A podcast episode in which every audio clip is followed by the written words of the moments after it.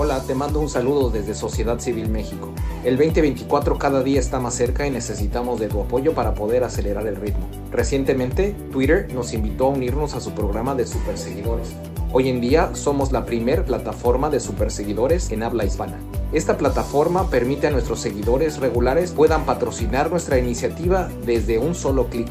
Visita nuestro perfil en Twitter e identifica dónde está la sección de Superfollow o Super Seguidor. Algunos están señalizados con una pequeña estrella. Sigue las instrucciones y listo. Gracias por ser parte de este maravilloso esfuerzo ciudadano. Somos Sociedad Civil México. Gracias. ¿Tienes ideas que deben ser escuchadas? Este es tu space. Mantente al pendiente de nuestros foros. Compartamos propuestas y soluciones de ciudadano a ciudadano.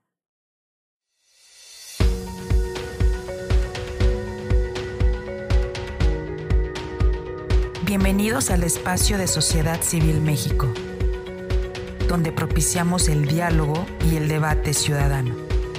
En un momento comenzamos.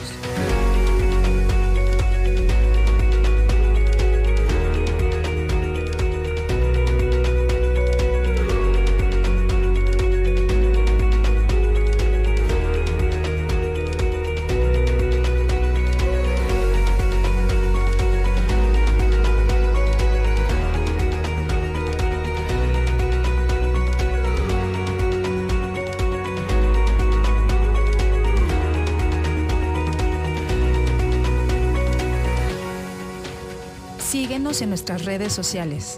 Estamos presentes en Twitter, Facebook, Instagram, TikTok, Spotify y YouTube. Encuéntranos como arroba SocCivilMX.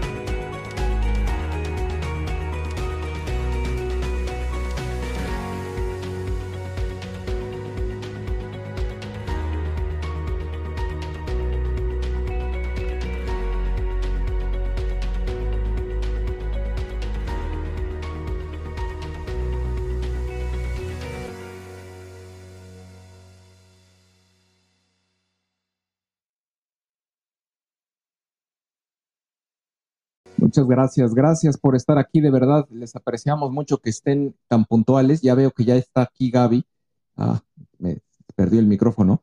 Eh, vamos a, suplicarles, por favor, si pueden por, eh, compartir este espacio, ya sea comentando en la parte inferior derecha, van a ver una burbujita o una, un recuadro donde pueden hacer comentarios y, e invitar, eh, invitar a sus eh, seguidores en sus redes sociales o bien en la parte superior derecha van a ver un triangulito o una flechita para que tomen la liga y puedan compartirlo en sus grupos de WhatsApp, en sus grupos de Telegram y puedan invitar a, sus familiares y amigos. Eh, ya teníamos aquí a, Gaby, pero algo le debe haber pasado porque se bajó. Eh, debe haber tenido o le recibió una llamada o algo pasó. Pero mientras tanto vamos a, vamos a compartir su semblanza eh, veo que también está llegando Analú. Eh, eh, por si quiere subir, ya le pasamos el micrófono. Gabriela Siller Pegasa es actualmente directora de análisis económico del Grupo Financiero Base y es profesora de economía del TEC de Monterrey. Estudió la licenciatura en economía en la Universidad Autónoma de Nuevo León y la maestría y doctorado en finanzas en el EGADE del TEC de Monterrey. Colabora regularmente en medios de comunicación especializados y forma parte de diferentes organismos e instituciones eh, de carácter profesional relacionados con la economía y las finanzas. En, eh, el año 2018 y, en el 2020 fue nombrada por Forbes como una de las 100 mujeres más poderosas de México. Y bueno, pues eh, como la verdad debo de reconocer, soy un gran admirador de su trabajo, costumbro leer sus columnas y recomendaciones. y ya la tenemos aquí.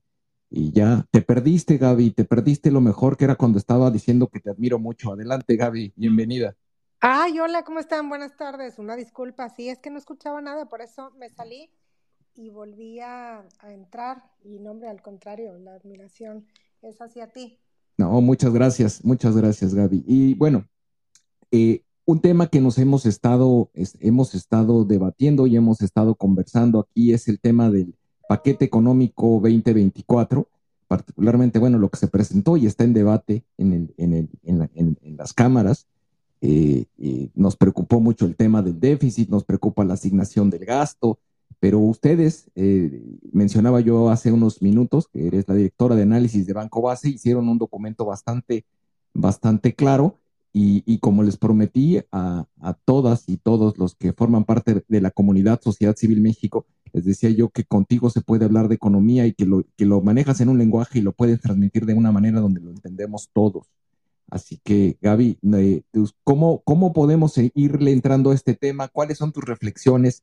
sobre esto que se está discutiendo y hacia dónde nos está llevando. Bueno, primero que nada, muchas gracias por la invitación a hablar aquí y gracias por tus amables comentarios. Fíjate que yo creo que todos los analistas ya esperábamos un mayor gasto público porque hay elecciones el siguiente año y en México y en todas las partes del mundo cuando hay elecciones pues el partido que está en el poder tiende a gastar más para que el crecimiento económico se vea mejor y que la gente se sienta optimista, ¿no? Sin embargo, pues em, este paquete económico yo creo que mm, cambió, o sea, como que a todos nos tomó por sorpresa o a la mayoría nos tomó por sorpresa, porque hasta 2023 la Secretaría de Hacienda había mantenido finanzas públicas más o menos balanceadas, y digo más o menos balanceadas porque pues sí había un déficit em, el mayor desde el 2015, pero todavía estaba dentro del rango aceptable, 3.2%. Y también, bueno, pues había mucho que decir sobre el gasto público, que se había mucho gasto corriente, mucho en transferencias y en pensiones no contributivas. Pero yo creo que lo que más preocupó a todo mundo es el mayor endeudamiento que se está contemplando para el 2024 y este superdéficit, como le hemos llamado, 4.9% déficit presupuestario, 4.9% del PIB, algo que no se veía desde 1988. Y la comparación no es buena porque si pues nos vamos a 1988, pues no eran años positivos para México. Y sobre todo resaltó este alto déficit presupuestario porque los altos déficits están relacionados con presiones inflacionarias porque tienden a sobrecalentar la economía y entonces pues al generarse una mayor demanda muy rápido, pues esto sube las presiones inflacionarias en un momento donde el Banco de México no ha podido regresar la inflación a la meta objetivo del 3%. Por lo tanto, también los déficits altos están relacionados con altas tasas de interés, lo cual termina frenando al crecimiento económico a través de un menor crecimiento de la inversión fija bruta, mientras que pues tienden a entrar más capitales y se genera también mayor vulnerabilidad sobre el tipo de cambio.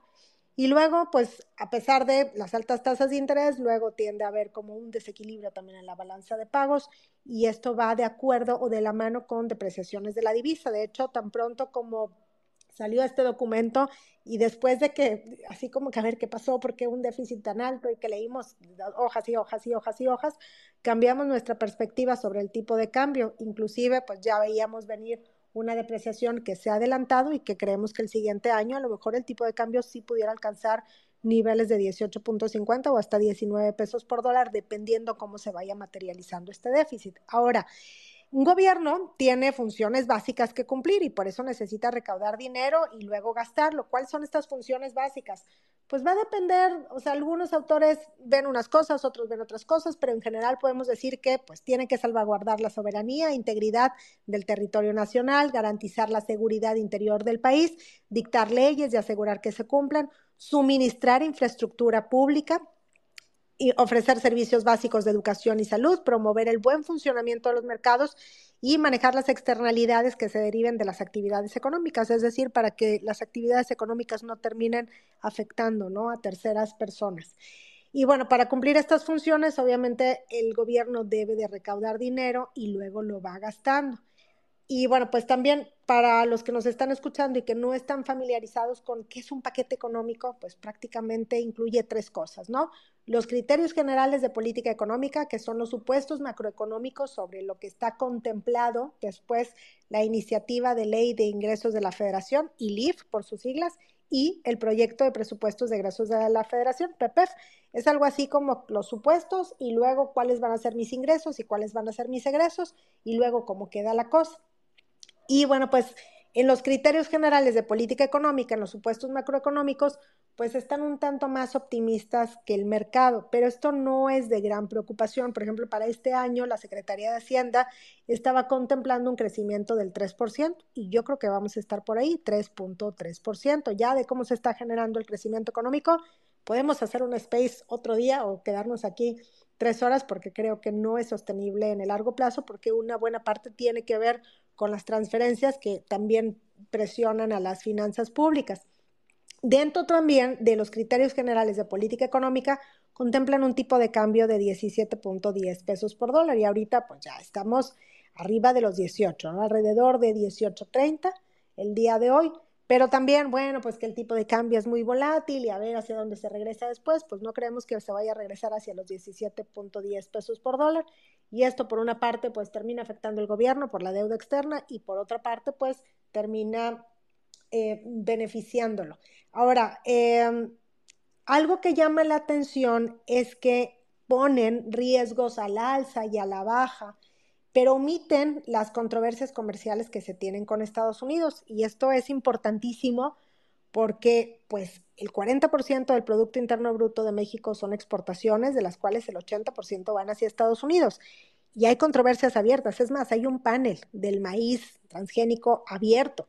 Y si el panel llega a fallar en contra de México, una de las posibilidades es que se pongan multas que la tenga que pagar el gobierno de México y esto no está contemplado en las finanzas públicas y por otra parte pues tampoco está contemplado la posibilidad de que pues si se llegaran a poner aranceles, aranceles pues obviamente también va a afectar el crecimiento económico.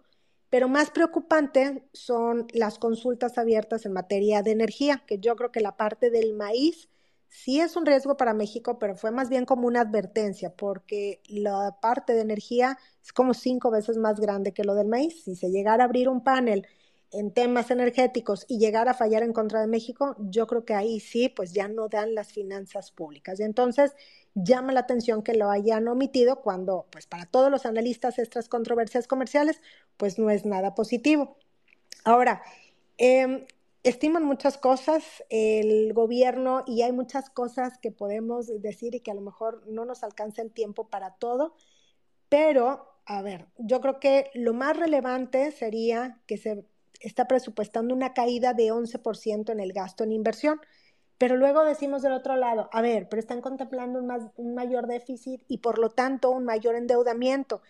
Y el artículo 73 de la Constitución Política de los Estados Unidos Mexicanos dice que el gobierno no puede endeudarse a menos que sea para una mayor inversión. Esto es porque, pues, si se invierte en algo, más adelante vas a tener mayores ingresos y con eso se puede pagar la deuda. Pero pues más bien el gobierno está contemplando una disminución en la inversión, por lo tanto no se cumple con este artículo 73, lo cual es gravísimo. Y es más, inclusive el la inversión va a quedar solamente como el 12.2% del gasto total y 3.2% del PIB. Y la inversión en, infraestructura es, o el gasto en inversión es lo que, lo que pudiera tener un efecto multiplicador sobre la economía.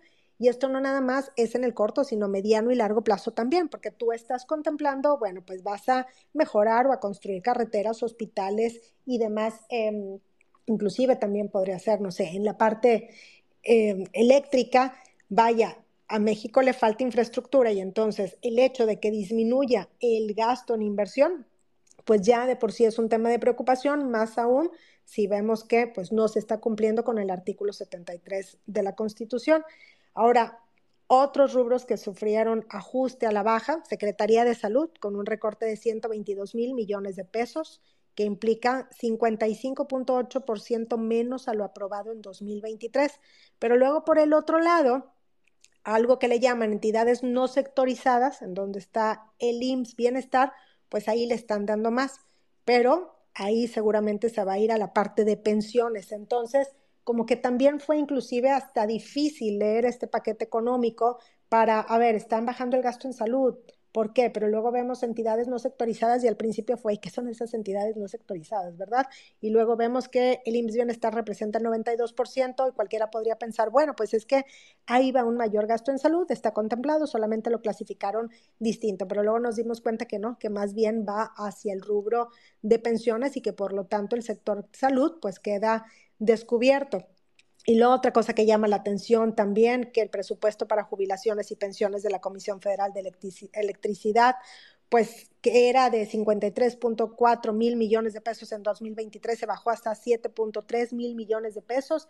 Y entonces también la duda es si entonces este costo o este gasto que antes erogaba para pensiones y jubilaciones del IMSS, si lo van a pasar directamente como deuda del gobierno luego está también en educación, que el gasto sube 2.7% respecto al 2023.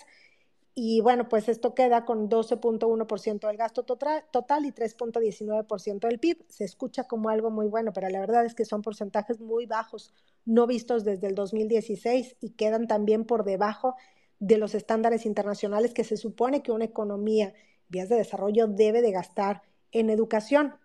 Pero por el otro lado, al tren Maya, pues le destinan un montón de dinero que implica que se le ha asignado en total 515 mil millones de pesos o 3.3 veces lo que inicialmente se presupuestaban para este proyecto. Entonces, más bien como que lo que se ve es que están priorizando el gasto público destinado a pensiones, tanto las contributivas como las no contributivas. Las no contributivas es que la gente no aportó algo antes y entonces dan transferencias a los adultos mayores. Obviamente es bueno que se haga esto cuando hay personas vulnerables, pero pues del otro lado pues necesitas tener también mayores ingresos que no lo hay ahora, ¿no?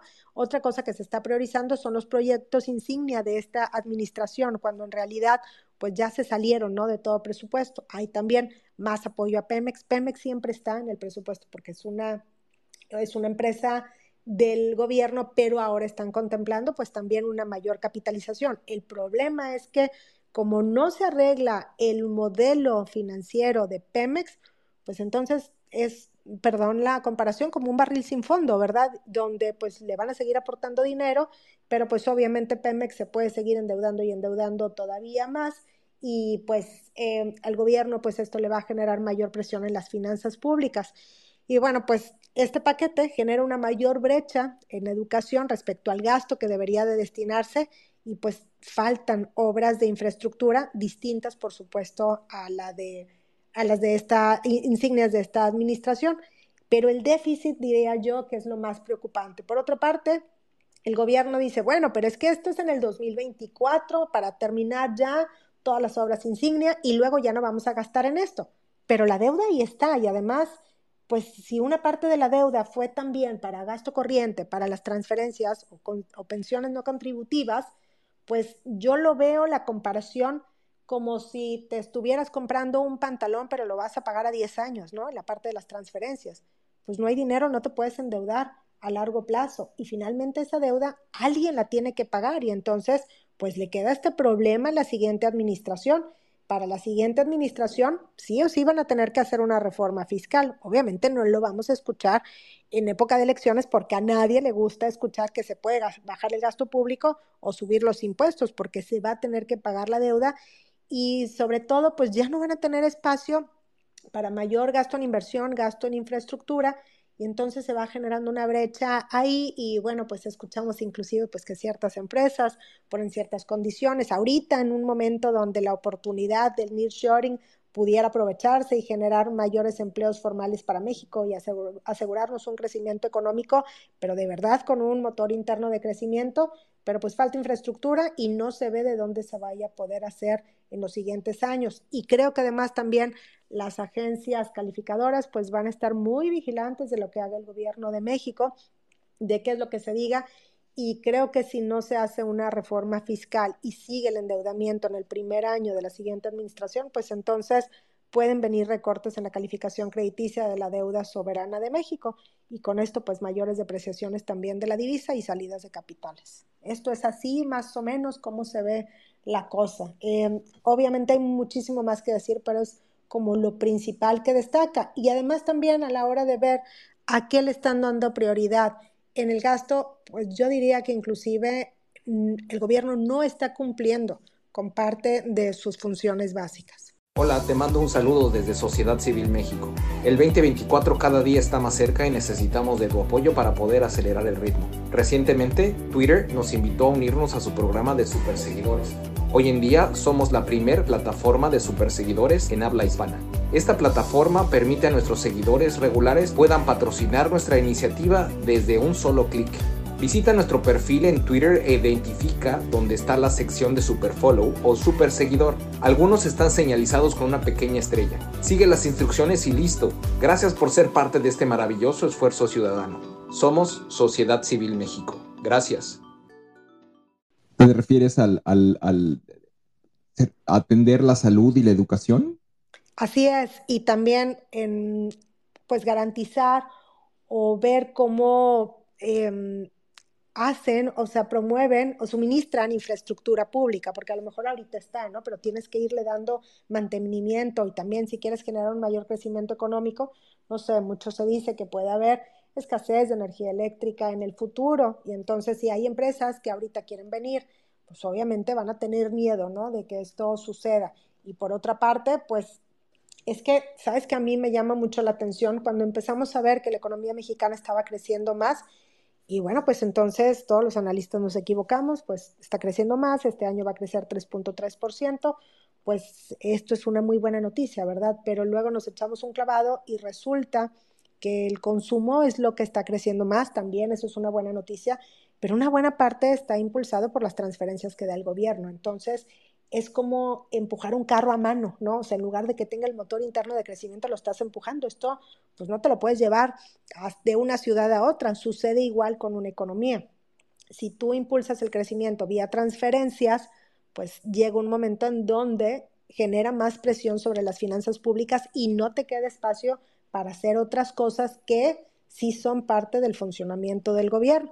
Y además también que la parte de las transferencias pues no hay un impuesto que se pague, no hay un impuesto sobre la renta. Se supone que del otro lado, bueno, pues debería generar una mayor recaudación de IVA en el consumo, pero también pues como que pareciera que se está incentivando a la economía informal y con esta mayor informalidad pues tampoco hay una mayor recaudación de IVA. Entonces, eh, yo creo que parte de este crecimiento económico elevado tiene que ver con ese mayor gasto en infraestructura que el siguiente año pues veremos todavía un crecimiento entre 2.5 3%, pero luego hacia adelante pues ahí está la duda, ¿no? ¿Qué es lo que va a pasar? Porque la siguiente administración tendrá que hacer una reforma fiscal. Ahora es posible que no le vayan a llamar reforma fiscal. Simplemente pues van a tener que subir impuestos o bajar algún tipo de gasto. Y lo malo es que a la hora de bajar el gasto, el que generalmente sufre es el gasto en inversión, en infraestructura, y entonces todavía se va rezagando más México respecto a lo que debería de tener. Otro gasto que también típicamente sufren con un subejercicio, que es algo así como un recorte al gasto, pero sin que lo anuncien públicamente, pues es el gasto en salud y el gasto en educación. Entonces, pues ahí, si de por sí ya tenemos una brecha respecto a los estándares internacionales, pues todavía quedamos muy por debajo. Y ya vimos también lo que dijo el Banco Mundial y el Fondo Monetario Internacional. No son buenas noticias refiriéndose a México, que bueno, pues la mano de obra calificada, falta educación, faltan obras de infraestructura y aunque suben el crecimiento económico estimado para este año, pues todo esto son cosas que sí deberían de preocupar y ocupar hacia el futuro. No, es, es, es muy claro tu análisis y coincido. Eh, yo creo que, que en mucho eh, el, tema del entender la economía mexicana tiene que ver con lo que ha sucedido y los programas de apoyo que han existido en los Estados Unidos, que han fomentado también el, incremento en las remesas eh, y también los programas, los programas también de integración comercial, que particularmente con, con toda la, los, programas para la compra de autos eléctricos y las autopartes y la exportación, el comercio, los agroproductos mexicanos que se están exportando, que están ligados al consumo norteamericano. Eh, eh, y ahí es donde yo creo que cuando eh, de repente escucho a mucha gente que, lanza campanas al vuelo y aplaudiendo por, la, por el crecimiento que pudo haber, haber, que ha existido en los últimos años, pero que está ligado a factores externos y que no tiene que ver con políticas públicas ni por decisiones, me pareciera necesariamente de, locales, sino que tiene que ver por el efecto de integración económica entre México y Estados Unidos. Eh, no sé si coincidas en eso. Sí, fíjate que vemos que la economía mexicana se recuperó una buena parte debido al crecimiento en las exportaciones por los apoyos que se dieron en Estados Unidos, como bien mencionas, por las remesas también que llegaron del exterior. En el caso de México, pues creo que sí fue un error no dar una, una ayuda, una política fiscal contracíclica en el 2020, porque esto hubiera detenido la caída en el Producto Interno Bruto en este año de la pandemia y también hubiera sentado las bases para una recuperación más rápida la caída del 2020 en México pues fue la mayor desde 1932 en la Gran Depresión. Y aunque mucha gente dice, bueno, es que crecimos cerca del 6% en el 2021, pues sí, pero caímos casi 9%, ¿no? O sea, no nos alcanzamos a recuperar. E inclusive, pues la economía mexicana terminó de recuperarse de esa caída del 2020 hasta el 2022. Y eso contemplando que en el 2019 nos separamos del ciclo económico de Estados Unidos porque aquí hubo una leve recesión. Y es más, también, bueno, si vemos ahorita dónde estamos y nos comparamos, porque bueno, pues la pandemia pues pegó en todos lados, ¿verdad? Pero México, entre las economías latinoamericanas que están en la lista de las 45 economías más grandes del mundo, México es el de la recuperación más lenta. Entonces, ok, ahorita vemos crecimientos del 3.3, el año pasado 3.9 y demás, pero pues los demás países han crecido más rápidamente. No me refiero a economías grandotototas como Estados Unidos, sino también las demás economías latinoamericanas. Y a mí me preocupa sobre todo estos últimos dos años que no nada más es crecimiento impulsado por las exportaciones, por las remesas el año pasado, sino que además también hay un mayor gasto en transferencias, es decir, hay un mayor em, el gobierno está dando más dinero y la gente que lo recibe lo gasta, no, no lo ahorra, pero y obviamente quien recibe esta cantidad de dinero, pues qué felicidad, ¿verdad? Qué padre. La cosa es que esto no es sostenible en el largo plazo y las pensiones no contributivas, esta ayuda que da el gobierno a algunos grupos de la población, pues cada vez representa un mayor porcentaje del Producto Interno Bruto, cada vez representa un mayor porcentaje del gasto total.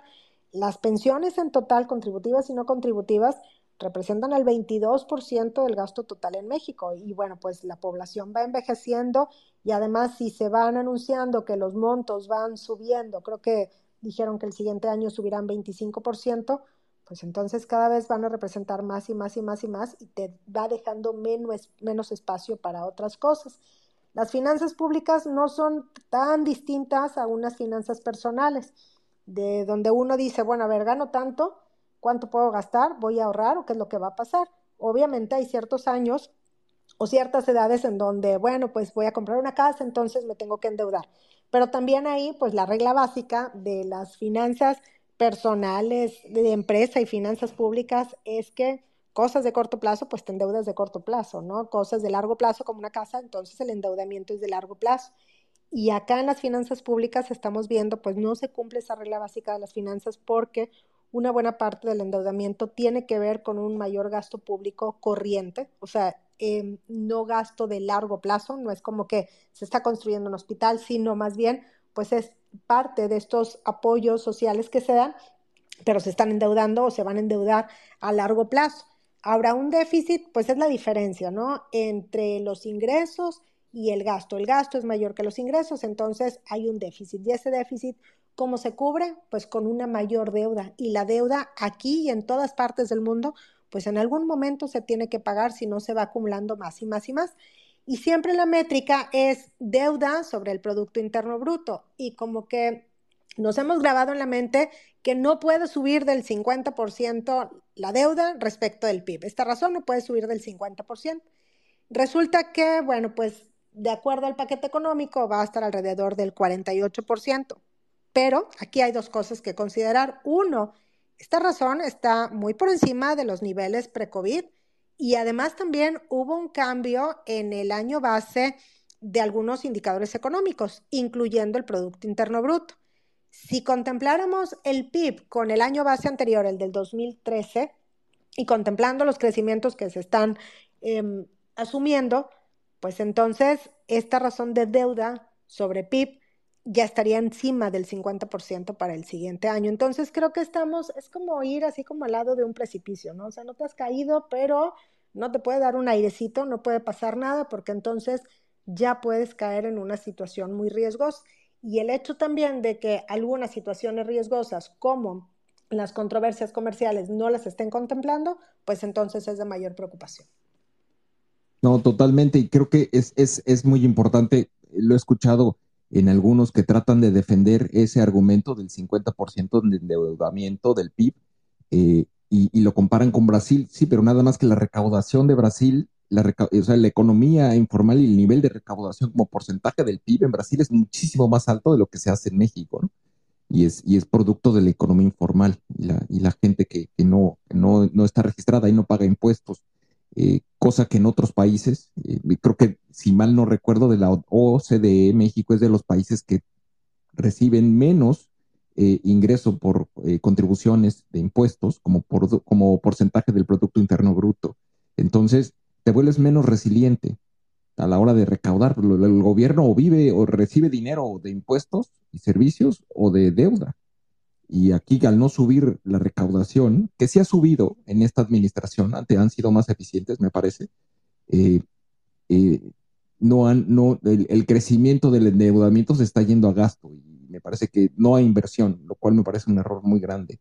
Pero quiero, quiero dar la bienvenida que está eh, con nosotros Sergio Negrete, quien está en un horario muy diferente, ya debe estar bien noche para él y quiere, ¿quieres hacer algún comentario, pregunta a lo expuesto por Gaby? Sergio, adelante. ¿Qué tal? ¿Se me escucha? Buenas, buenas tardes por allá. Buenas, tardes, Sergio. ¿Qué tal, Gaby? No, no, es, a ver, yo vine a escuchar a Gaby, nada más destacar, este, a ver, ha sido una presentación muy, muy completa eh, y ha destacado factores muy relevantes que dices, no, es que esto no lo están considerando, ¿no? Las disputas comerciales. Yo, yo lo que agregaría, pero es que esto, yo aquí me estoy saliendo de, lo que es el marco de, la presentación, este, mi preocupación por la cuestión política, este, de que sea otro 1994 destacadamente, ¿no? Otro ah, fin de sexenio desastroso por eh, la cuestión electoral, por la violencia.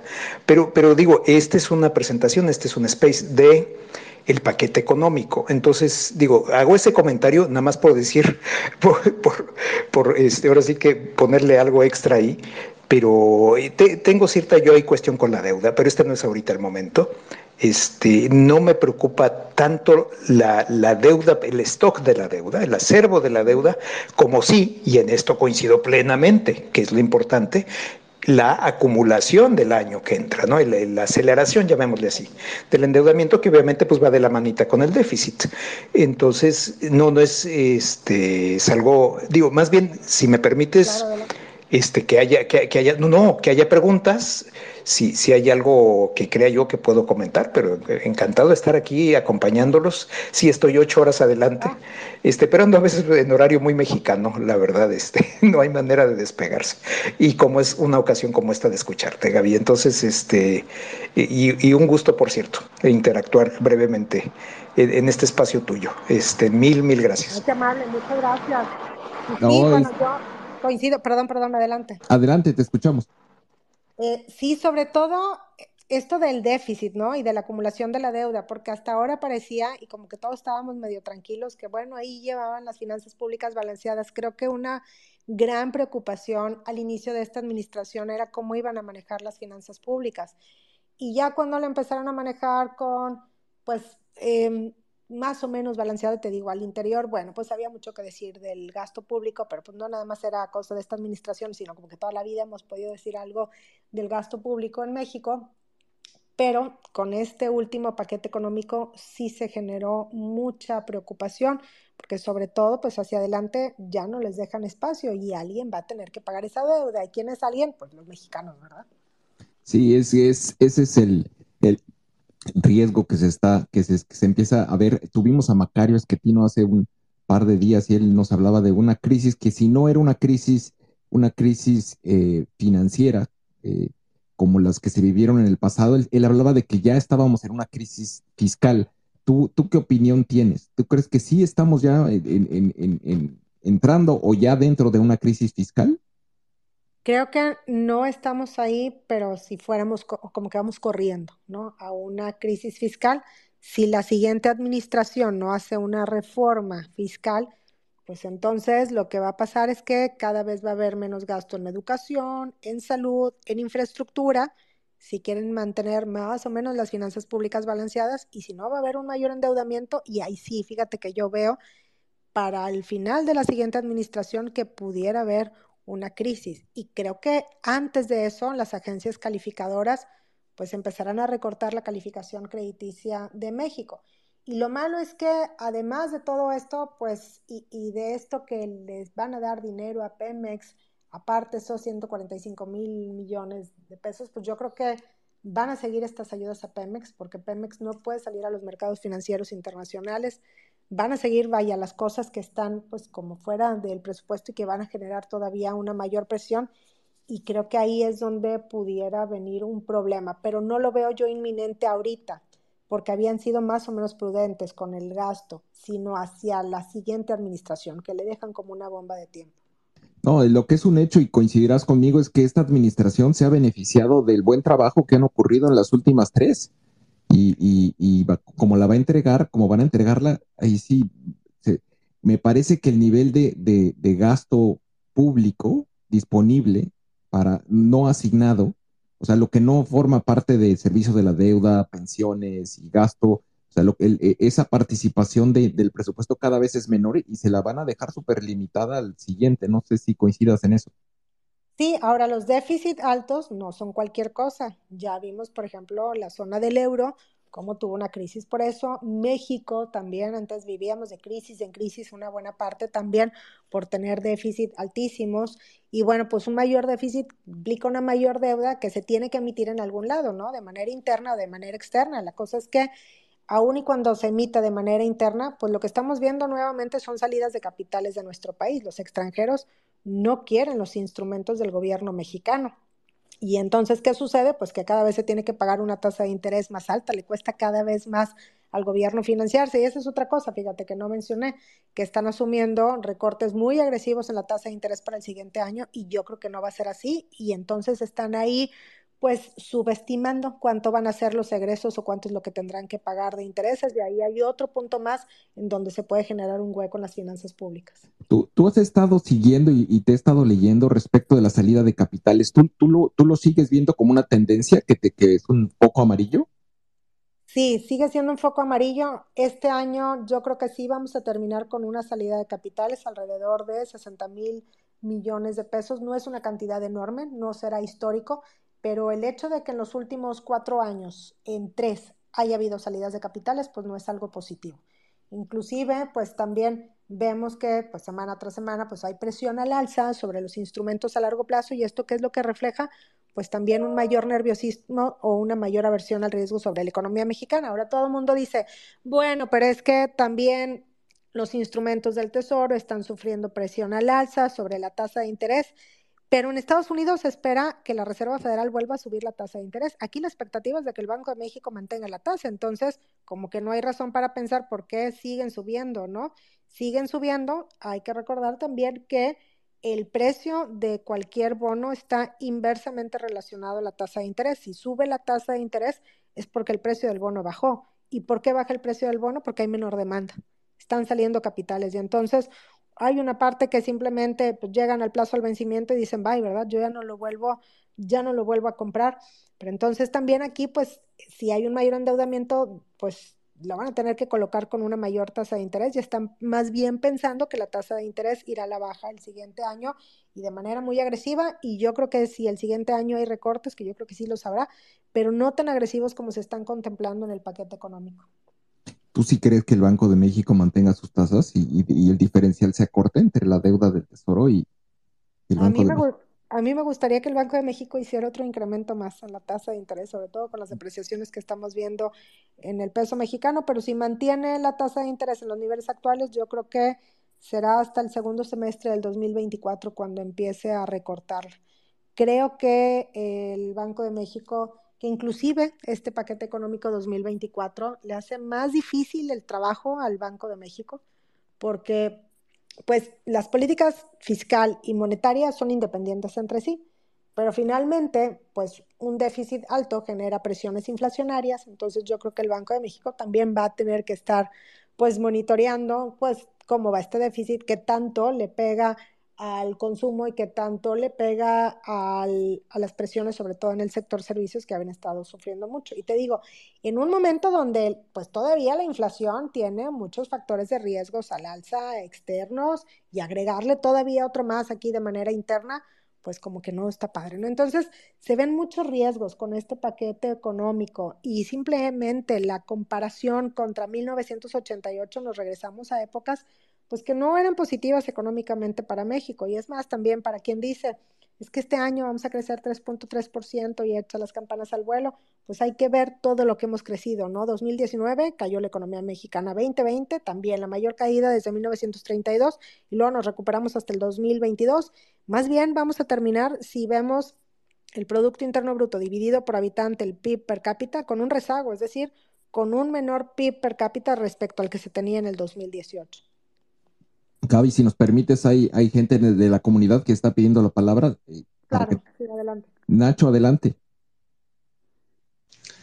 Buenas tardes a todos. Hola, buenas tardes. Eh, pues muy, muy acertados, muy acertados los comentarios de Gabriela. Y yo les pondría algo que, con respecto a lo del manejo de la deuda. Eh, este gobierno ha criticado mucho a los gobiernos de, de sobre todo de, de Fox, de Calderón y de, y de Peña, de que se endeudaron y que estaban arribita o alrededor del 50% del PIB, pero hay una gran diferencia. Cuando, cuando esos eh, empréstitos los tomaron esos gobiernos, los estaban tomando a una tasa prácticamente de cero. O sea, en, esos, en, esos, en esos tiempos eh, era prácticamente dinero regalado. Eh, y, y aparte, eh, gran parte de, esos recursos se utilizaron para crear infraestructura, o sea, no para gasto corriente como lo está pidiendo este gobierno. Y esa es una gran diferencia porque se supone que por ley eh, toda, toda deuda debe ser única y exclusivamente para infraestructura que a su vez eh, esa infraestructura genere recursos en un futuro hacia al país o sea, al gobierno vía impuestos, vía generación de empleo, vía generación de, ingresos directos o indirectos. Y en cambio este gobierno lo, está pidiendo para tapar eh, los huecos que, hay en, en, la recaudación fiscal, porque ya no tiene recursos para regalar, que es lo que desgraciadamente está haciendo, como bien lo dijo, ¿no? Los, todos los programas sociales, las pensiones no contributivas, pues van a, están creando un boquete gigantesco y la comparación que hacen con respecto a la deuda, esa, esa no, se, no deberíamos de tomarla en cuenta, sino se debería de, considerar eh, el porcentaje de la deuda con respecto a la capacidad de pago del gobierno, que ahí sí te da un valor real de cómo está la situación actual del gobierno con respecto a la capacidad de pago. No es lo mismo endeudarse y pagar cero interés o el 2% de interés como estaba hace 7, 8, 10 años, que tener billones de nueva deuda y estar pagando intereses del, del orden del 11, 12%. Es brutal. Gracias, Nacho. O sea, estamos hablando de... No, no si puedes ir ya, es que para que Gaby va a hacer un comentario adelante. si puedes ir concluyendo. Ah, ok. Sí, eh, yo, yo lo que pregunto es, eh, ¿qué, es lo que va a, a, hacer la Cámara de Diputados, los diputados de oposición con respecto a este paquete? Porque eh, yo creo que ya, era, ya, ya sería tiempo que estuvieran eh, cacareando un día sí y el otro también, de que lo que se viene con este paquete es que van a dejar en una posición muy débil al gobierno el próximo año y más débil al, gobierno entrante en el 2024, porque el déficit, el déficit arriba del 5, todo déficit de arriba del 3% ya es malo, y este lo quieren casi casi al 6, es casi al doble, es brutal. Es, es, correcto, adelante. Exacto, eh, yo creo que ahí lo primero que tendrían que decir pues es que no cumple, ¿no? Con la constitución y entonces va para atrás yo no he escuchado nada de esto. Y bueno, otra cosa preocupante, también como decía hace rato Sergio, es que, bueno, a ver, es también qué, qué tan rápido, ¿no? Se, está, se acumuló o se va a acumular deuda el siguiente año. Y con esto de qué tan rápido, pues también la economía mexicana puede estar sufriendo un sobrecalentamiento. Yo sé que puede parecer inconsistente. A ver, hace rato dije que íbamos a terminar con un rezago en el PIB por habitante y como que se está sobrecalentando. Es que este sobrecalentamiento tiene que ver de que de repente le agregas un crecimiento muy rápido en ciertos rubros y, por ejemplo, si nos vamos a ciertos indicadores económicos, no sé, inversión fija bruta, pues que lo publicó ayer, antier, perdón, el INEGI, y que, bueno, pues ahí creció la mm, construcción no residencial 29%, omitiendo los datos del rebote del 2021, máximo histórico. Pero esto, ¿por qué es? Dentro de la construcción no residencial, pues están las obras del gobierno. Entonces, obviamente ahí está Tren Maya, todo lo demás. Pero ¿qué va a pasar hacia adelante? O sea, ahorita está creciendo mucho, estamos sobrecalentando, está sobrecalentando la economía mexicana, pero todos estos indicadores inversión fija bruta es un flujo, es como mantener una llave abierta ya no va a haber dinero para la siguiente administración, cierra la llave y entonces vamos a ver desplome en los indicadores y estos desplomes pues obviamente también implicarán una menor recaudación y entonces vaya, si vienen problemas para la siguiente administración que son evidentes y que muchos analistas los hemos señalado y que pues yo creo que hay muchas cosas, ¿no? Que se pudieran cambiar del paquete económico. Sí, es, es, creo que el único que he escuchado es a, a Ildefonso Guajardo, que ha hecho mención precisamente a ese comentario que, haces respecto de la eh, inconstitucionalidad del paquete, eh, precisamente por lo que ya argumentabas. Eh, es el pero sí es el único que yo lo he escuchado al respecto. Quiero dar también la bienvenida, está Raimundo Tenorio aquí, de Cuentas Claras. Bienvenido, Raimundo, ¿cómo estás? ¿Algún comentario o pregunta para, para Gaby? Adelante.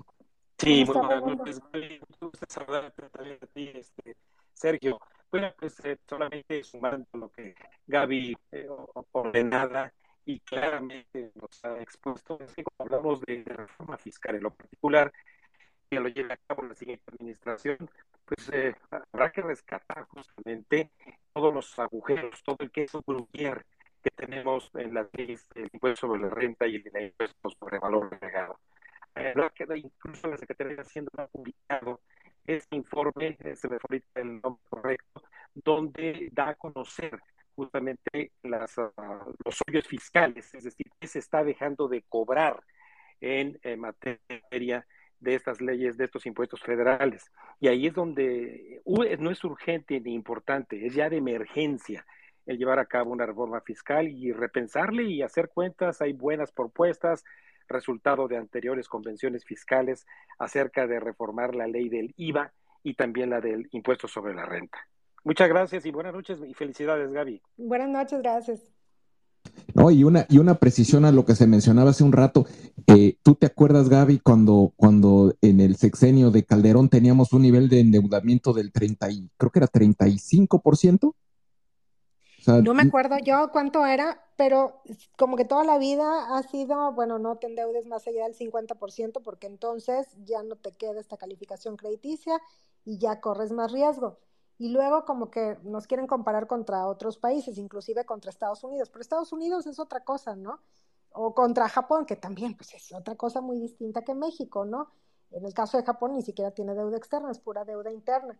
Y bueno, México había estado bajando su exposición a la deuda externa. Yo creo que lo que querían hacer con el paquete económico es emitir mayor deuda externa, pero pues también, si no están comprando la deuda aquí, pues la van a tener que emitir a tasas mucho más altas. Y entonces, y luego están todos los riesgos como que están alrededor, ¿no? Todos los riesgos orbitantes. Pemex, por ejemplo pues todo el mundo sabe que el gobierno sigue ayudando a Pemex y aunque le está haciendo esta inyección de capital, si no se arregla el problema, Pemex va a seguir presionando a las finanzas públicas. O lo que contemplaba también de las jubilaciones y pensiones de Comisión Federal de Electricidad, que los bajaron de 53 mil millones de pesos a 7 mil.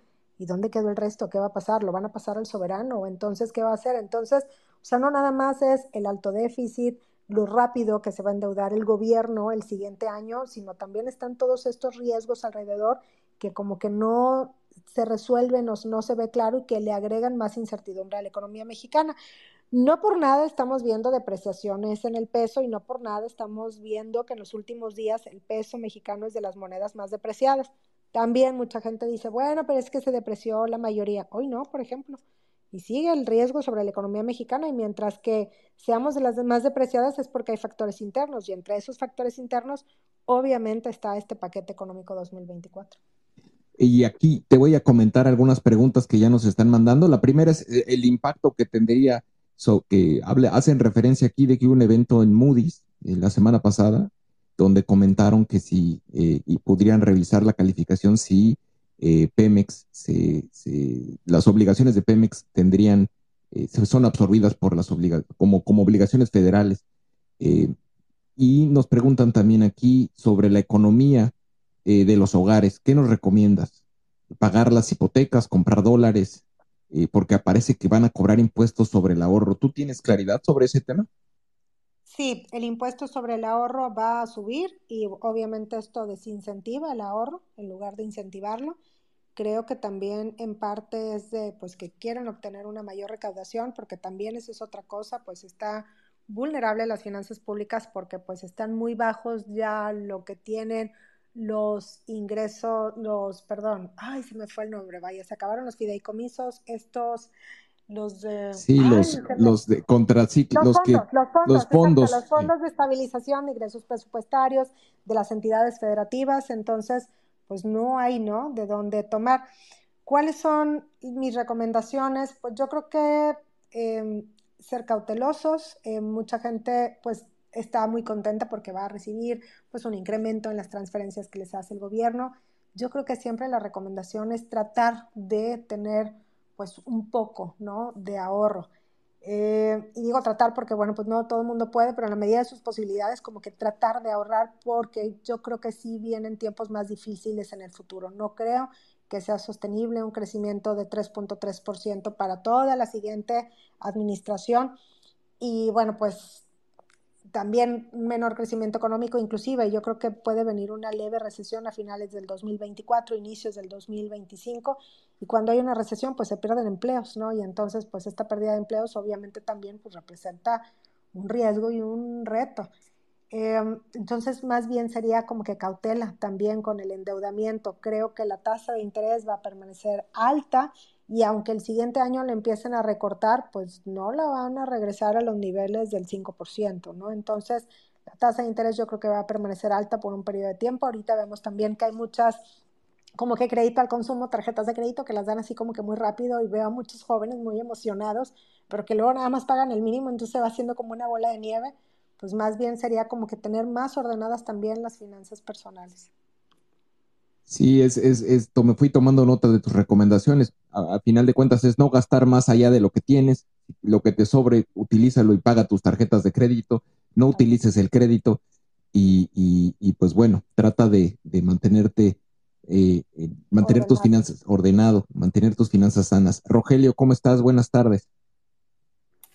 Hola, buenas tardes. Uh, Ah, es un gusto escuchar a Gaby, la he seguido desde Twitter desde hace tiempo y me gusta consultar uh, sus opiniones, noticias, etcétera. Entonces, uh, bueno, de lo que quiero hablar es uh, cómo Estados Unidos nos puede afectar la economía de Estados Unidos, porque, eh, bueno, la, la, el alce de, de, tasas de interés, eh, tengo conocimiento cercano, a veces vivo en Estados Unidos, a veces en México, y sí estoy viendo, este, bueno, e, ese impacto en, varias cosas, por ejemplo, los bienes raíces. Normalmente en el verano hay mucha gente cambia de casa, compra casa, etc., por diferentes razones.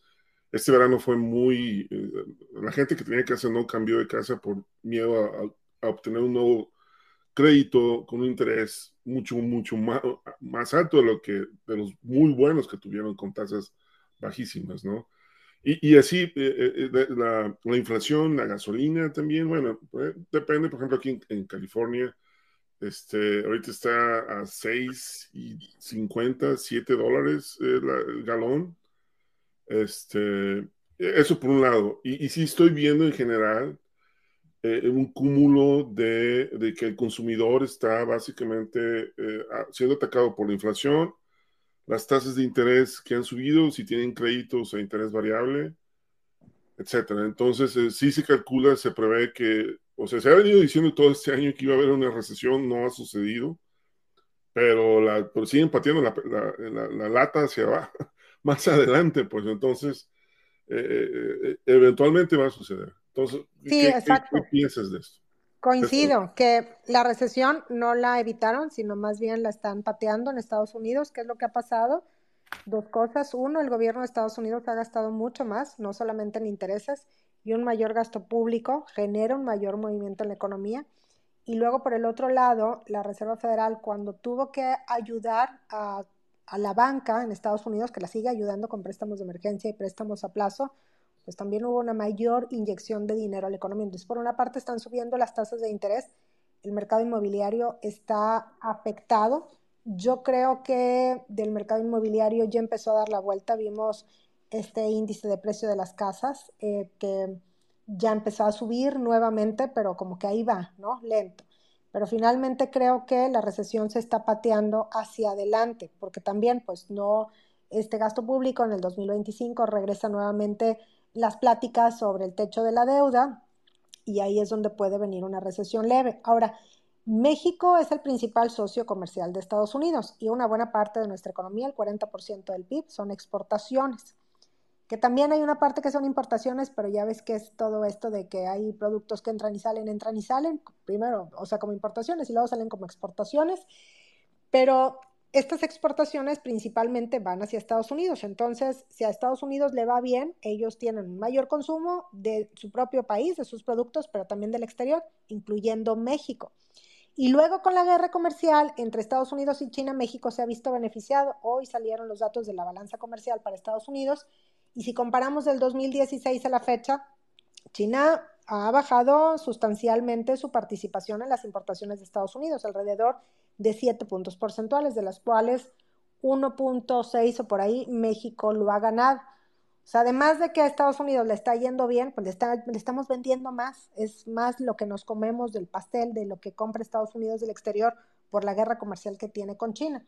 Pero obviamente si se da una recesión en Estados Unidos, por muy leve que sea, pues también aquí la actividad económica se ve afectada por las exportaciones. También por eso, y vuelvo al punto, pues que a mí me llamó mucho la atención que omiten como riesgo a la baja en el crecimiento económico las controversias comerciales. Si a Estados Unidos le vendemos y de esto representa el 40% del PIB y traemos ahí como que dos medio pleitos abiertos, pues como que no se está considerando, ¿verdad? Y bueno, pues además también de que si llega una recesión leve a Estados Unidos y aquí no es sostenible todo esto del gasto en transferencias y demás, pues vendrá también un ajuste a la baja en el gasto público siempre en el primer año de administración tiende a bajar el gasto público y ahí se frena un poco la economía. Si además le agregamos que tendrán que hacer pues algo para bajar el nivel de endeudamiento o no seguir con ese mismo ritmo de endeudamiento, pues entonces ahí ya tienes la recesión para el 2025 para el caso de México. ¿Y, no, crees tú que, en muchos se está apostando al, al, bueno, hacia, hacia, y no solamente dentro del sector público, también dentro del sector privado, la recuperación y, el, y las inversiones del nearshoring, ¿tú las has visto materializadas? ¿Las sientes? ¿Las, las, has, las tienes identificadas? Porque gran parte de ellas son reinversiones, ¿no? De, y de utilidades que ya ocurrieron, pero inversión fresca y nueva, ¿la tienes registrada? ¿Tú crees que sí se está dando y se puede apostar en eso?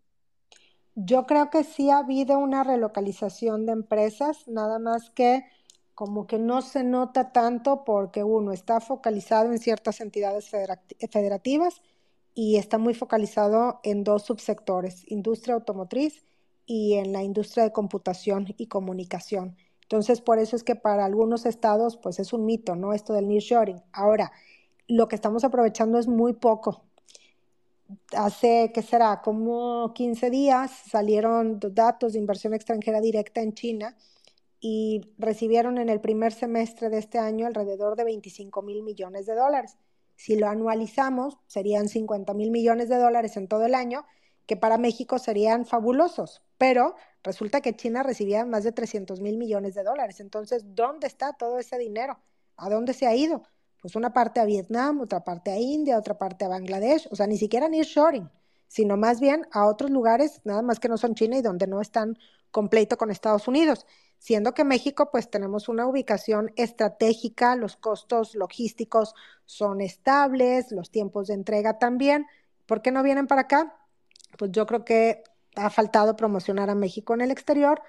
Hay también dudas sobre si habrá suficiente infraestructura en el futuro. Vaya, podríamos tener o haber recibido ya mucho más inversión extranjera directa, ver crecer mucho más las exportaciones y creo que solamente estamos aprovechando una pequeña parte de esta oportunidad, pero o sea, sí se está recibiendo, pero muy poco respecto al tamaño que representa la oportunidad. Es más, Vietnam, que pues todavía tiene o representa eh, menos participación de mercado que México, mucho menos, pues ellos, si China ha dejado 7 puntos porcentuales de participación de las exportaciones y México ha ganado como 1.7, Vietnam ha ganado por 1.5. Entonces, ha habido empresas que se han relocalizado allá. O sea, no podemos hablar de nearshoring cuando pues, Vietnam está del otro lado del mundo, ¿verdad? Eh, sino más bien como que México debería aprovechar el friendshoring. Pero en lugar de eso, pues nos estamos peleando y generando motivos para controversias comerciales. ¿No? Es, es cierto y es, es eh, vaya, ese argumento de que está lleno el, los parques industriales y hay vacantes del 2% cuando ha habido el promedio histórico había sido el 12 o el 18% de vacantes, pues nada más lo único que te dice es que no hay infraestructura, no hay tierra disponible y ese es un problema, es más un problema de disponibilidad que de oferta.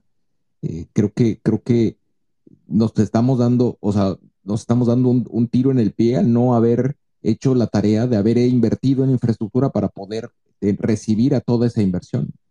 y supongamos que, y supongamos que, ok, no se hizo en el pasado, bueno, pues vamos a hacerlo ya, ¿verdad? Correcto. Pues también desde ahí, bueno, pues que está asumiendo el paquete económico, ¿no? Menos gasto en inversión. Y entonces, Correcto. pues seguimos con dejarle a los gobiernos estatales eso y pues tampoco tienen suficiente recaudación, las participaciones bajan para algunos de los estados, en fin. Entonces parece como que nos estamos poniendo el pie en lugar de ayudarnos. Correcto. Daniel, ¿cómo estás? Buenas noches. Buenas noches, sociedad. Qué buenos invitados tienes hoy, tengo que decirlo. Ha sido un gran espacio, he estado escuchando. Y yo tengo un comentario y una pregunta, pues, para nuestros, para tus invitados. Eh, son tuyos también, Daniel, también son de todos. Qué bueno, qué bueno. Eh, la pregunta es, pues, remontándonos al tema del paquete económico y el presupuesto. Veo que vamos a tener un, déficit que representa 5.4% del PIB en un año y pues al parecer una deuda a corto plazo de 2.3 billones de, pesos. Es, es muchísimo, es más de dos FOBAPROAS. Y a mí me preocupa mucho porque eso nos va a poner en un boquete presupuestal va a eliminar un margen de maniobra y el siguiente sexenio pues va, a ser una crisis de inicio. Eh, es irrelevante ahí si gana Xochitl o si gana Claudia, porque nos van a estar metiendo en un problemón desde este año. Entonces, ¿cómo lo vamos a corregir y qué podemos hacer? Porque, bueno, que, que yo recuerde, el Fondo Monetario Internacional no, no abre líneas de crédito para cuestiones de, de irresponsabilidad en finanzas públicas, que es eso lo que, lo, lo que va a ser el causante de esta eh, crisis fiscal. Y bueno, también si necesitamos una reforma fiscal. Eso es todo y muchas gracias por el micrófono, sociedad. Me quedo escuchando. Gracias, Daniel. Gaby. Buenas noches, Daniel. Fíjate que yo creo que no va a ser o no va a haber una crisis fiscal al, al inicio de la siguiente administración pero que sí, si de por sí ya hablábamos de que se tenía que hacer una reforma fiscal, el paquete económico le da un sentido de urgencia por el mayor endeudamiento, por el alto déficit. Y entonces, pues van a tener que hacer una reforma fiscal y una reforma fiscal implica, de una u otra forma, pues una mayor restricción a la economía, porque tendrán que bajar el gasto público o subir los impuestos, y entonces ahí restringes el crecimiento económico. Y pues ahí depende de quién gane, que también a lo mejor van a querer hacer ciertas obras insignia, pues no van a tener espacio fiscal.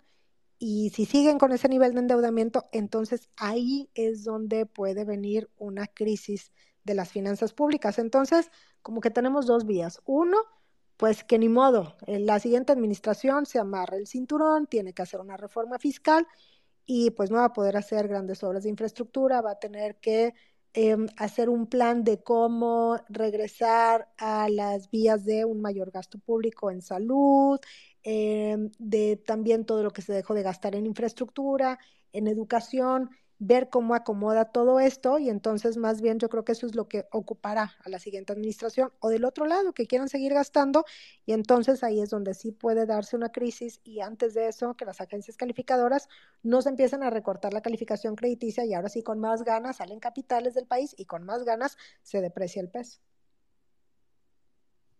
Tremendo. Eh, Sergio, Raimundo, ¿quieren hacer algún comentario? Y sí, eh, aparte de coincidir con Gaby, no tampoco veo una crisis fiscal. Sé que aquí tengo divergencia con Macario, con quien coincido muchísimo, pero en esta no, no tanto, de, de, ver tan cerca al menos, ¿no? La crisis fiscal. Ahora, aparte destacaría, porque se mencionó el Fondo Monetario, que no se trataría de una crisis de balanza de pagos, no sería una crisis externa, que finalmente es la especialidad del Fondo Monetario. Y aparte de todo, México sí tiene una línea de crédito, la tiene ya desde hace, no sé si 15 años o por ahí, este, que se llama la, la, línea de crédito flexible. No me acuerdo ahorita el monto, esta es una adivinanza, porfa, es alrededor de 70 mil millones de dólares, a los que tiene México acceso automático. O sea, sí hay dinero, en el fondo disponible para México si se pide. Estoy seguro que no se pediría. Uno, porque no habría esa crisis fiscal así de esa manera, y otro, porque This space was downloaded via spacesdown.com. Visit to download your spaces today. no se trataría de que nos faltan dólares, sino de que en todo caso nos faltan pesos. Este, pero, pero digo, sí, sí eh, destacaría yo, yo esos puntos, pero ciertamente, a ver, la inercia del gasto público para 2025, eh, estoy realmente repitiendo lo que dice Gabriela, va a ser muy preocupante. Y sí, o sea, va a ser necesidad de acción inmediata. Agregaría una cosa a lo que ya ha comentado Gaby. Efectivamente es el déficit más elevado desde 1988, pero era un déficit que venía a la baja de 86, 87, donde se nos desplomó el precio del petróleo, donde veníamos de un agujero fiscal enorme y se venía bajando el déficit.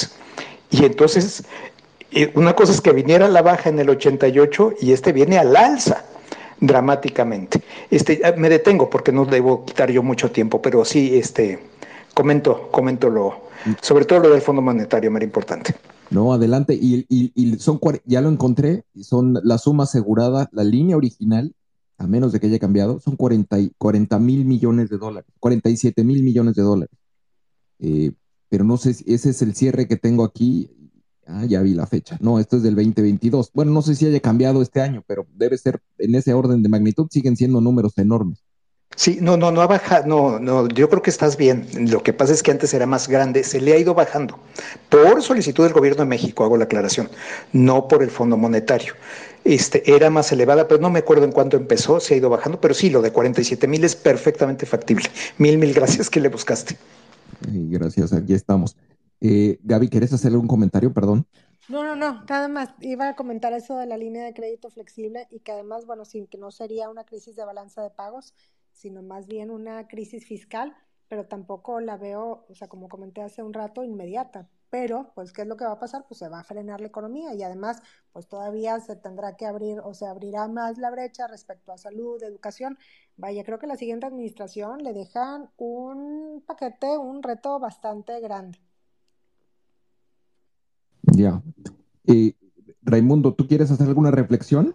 Eh, sí, eh, mira, eh, también para ser breve, también hay que recordar que hacia la primera mitad de este gobierno, un grupo de gobernadores, aproximadamente 10, recuerden ustedes, se movieron en términos de reclamar justamente una, una participación del gasto mayor en razón de que contribuyen algunas entidades federativas con la llamada recaudación federal participable. Creo que hacia el siguiente eh, sexenio las presiones pudieran volver a meter a los gobernadores, sean de oposición o sean oficialistas, nuevamente en el diálogo para buscar una nueva convención nacional bancaria y recomponer este trato fiscal que hay eh, y que no se ve particularmente en el paquete económico hacia las entidades federativas, porque ellas también se están endeudando, también están padeciendo de recursos desde el centro para poder responderle en sus localidades. Así que será una tarea también no solo concentrada en el centro, me refiero a la Secretaría de Hacienda, sino en que los gobernadores tanto los entrantes, los nueve que se renueven el próximo año, como los que ya están administrando, están administrando también crisis fiscales locales y entre otras cosas porque su recaudación local, salvo cinco o seis entidades federativas, entre ellas Ciudad de México, Nuevo León, Jalisco, eh, anda bien, pero otras están verdaderamente también quebradas. Sí, también el endeudamiento a nivel de los estados y municipios y Vamos, y sí, también es otro tema que adicional al endeudamiento y a la, eh, la situación a nivel federal. ¿Eso lo tienen evaluado, Gaby? ¿Lo han, ¿Lo han evaluado? No, fíjate que no, pero es un buen punto. Yo más bien ahorita me quedé pensando que no hemos platicado del déficit primario, eh, este que contempla pues los ingresos corrientes y el gasto, ¿no? O sea, como excluyendo los intereses. Y me acordé ahorita que em, se estaba mencionando que el déficit iba para abajo, inclusive pues esta misma administración estaba tratando de tener superávit primario, o sea, que se vieran las finanzas públicas balanceadas y no por nada, pues la calificación crediticia pues nos la habían recortado y ahora inclusive pues está contemplando un déficit primario, cosa que ya es bastante malo. O sea, es como si en una casa lo que estás ganando no te alcanza para la comida, ¿no? Por ejemplo. O sea, ni para los gastos corrientes que tienes. Entonces, sí es un tema de preocupación esto del paquete económico. Creo que vamos a seguir ah, escuchando mucho de este tema y lo vamos a seguir viviendo el siguiente año. Ahora, lo malo es que con un mayor gasto en transferencias, un mayor gasto en, en obras públicas, en infraestructura de las obras de insignia de esta administración, pues vamos a ver un crecimiento económico yo creo que todavía elevado entre 2.5, 3%, algunas entidades federativas van a seguir creciendo mucho, inversión fija bruta va a seguir creciendo mucho y entonces va a parecer que estamos súper de fiesta y qué padre, ¿cuál es el problema? La cosa viene después, ¿quién va a pagar los platos rotos de esa fiesta? Entonces, esto lo digo porque pues así como ahora que hay mucha gente que está echando las campanas al vuelo, qué padre con un crecimiento económico y que por qué algunos analistas no estamos contentos, claro que sí, la cosa es cómo obtienes ese crecimiento económico, ¿no? Y, si es sostenible o no en el largo plazo. Y el siguiente año, pues una buena parte del crecimiento económico, pues va a estar financiado con deuda. Es irte de fiesta endeudándote y esa fiesta, pues se acaba y la deuda se tiene que pagar. Oye, es, es, me, encantó el, la forma como, como dibujaste el tema del endeudamiento cuando, cuando, eh, el tipo de endeudamiento que se está tomando ahorita de largo plazo es como comprarse unos jeans a 10 años. Exacto. Los jeans, te, los jeans te los vas a acabar en, a lo mejor te van a durar un año y medio, pero los vas a seguir pagando por nueve o ocho años y medio. Exacto, sí, ya ni te vas a acordar, ¿no? De esos pantalones. y eh, entonces, pues, ¿qué va a pasar? Pues se va a tener que seguir pagando. Y entonces también ahí se habla de pues injusticias intergeneracionales, ¿no? Porque les vas dejando después a los más jóvenes también deudas y seguramente pues reformas que se tendrán que hacer más adelante, mayores impuestos que tendrán que pagar. Y, sobre, digo, y, ahorita que mencionabas, lo mencionabas hace un rato también el tema de, de la pirámide demográfica y el envejecimiento de la población, pues bueno, si esto es así y además empezamos a ver cómo se empieza a chatar el tema, eh, creo que, creo que el, el, se, puede, se puede uno alarmar todavía más. Ya, mira, me están mandando mensajes aquí eh, que hay que sumarle también el costo del Naim, eh, además de las obras insignia, que no incluimos los costos de la cancelación del aeropuerto, que se sigue pagando, porque aún cuando está el aeropuerto de la Ciudad de México cancelado, se sigue pagando, y el nuevo aeropuerto del Naim. Eso y el pasivo laboral de Pemex, que tampoco está ahí y que también de una u otra forma pues genera presión sobre las finanzas públicas de México. Entonces, por eso es que, o sea, no nada más es cómo está el déficit, cómo está la razón de deuda sobre PIB, sino, te digo, todos estos riesgos que hay alrededor y que obviamente van a seguir presionando a las finanzas públicas y que en algún momento pues van a tener que hacer algo o pues es una bomba de tiempo, ¿no? Ah, caray. Eh, pues no sé, me, me, quedo sin habla, pero eh, digo, aquí, aquí el tema, y, nos hacen una pregunta aquí sobre el impacto que tendría la calificación, la consolidación de Pemex a las finanzas federales.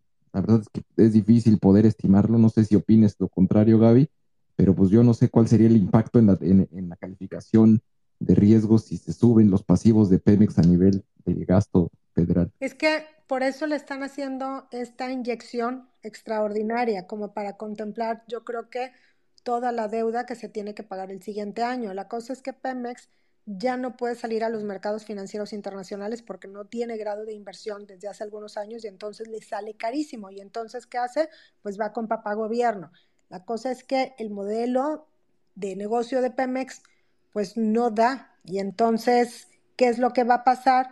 Pues que por una parte, bueno, hay especulación de que si la deuda, pues entonces va a quedar en el gobierno federal, pues no hay espacio, ¿no? Y entonces tendrán que recortar, o sea, dejar a un lado cosas, o si no, pues se hace todavía más grande el hueco de las finanzas públicas, el déficit sube mucho más, el endeudamiento sube mucho más y vienen recortes para la calificación crediticia de México, mientras que del otro lado, pues si no se cambia el modelo de negocio de Pemex, pues a la vuelta a lo mejor de cuatro años va a volver a estar endeudado, porque Pemex es una de las petroleras más endeudadas a nivel global. Y no es por cómo está ahorita el precio del petróleo, porque ya hemos visto que el precio del petróleo está encima de 100 dólares por barril y el problema sigue, siguió siendo exactamente el mismo con Pemex. Entonces, más bien se tendría, si Pemex fuera una empresa privada, ¿qué se tendría que haber hecho o qué hubiera hecho ya?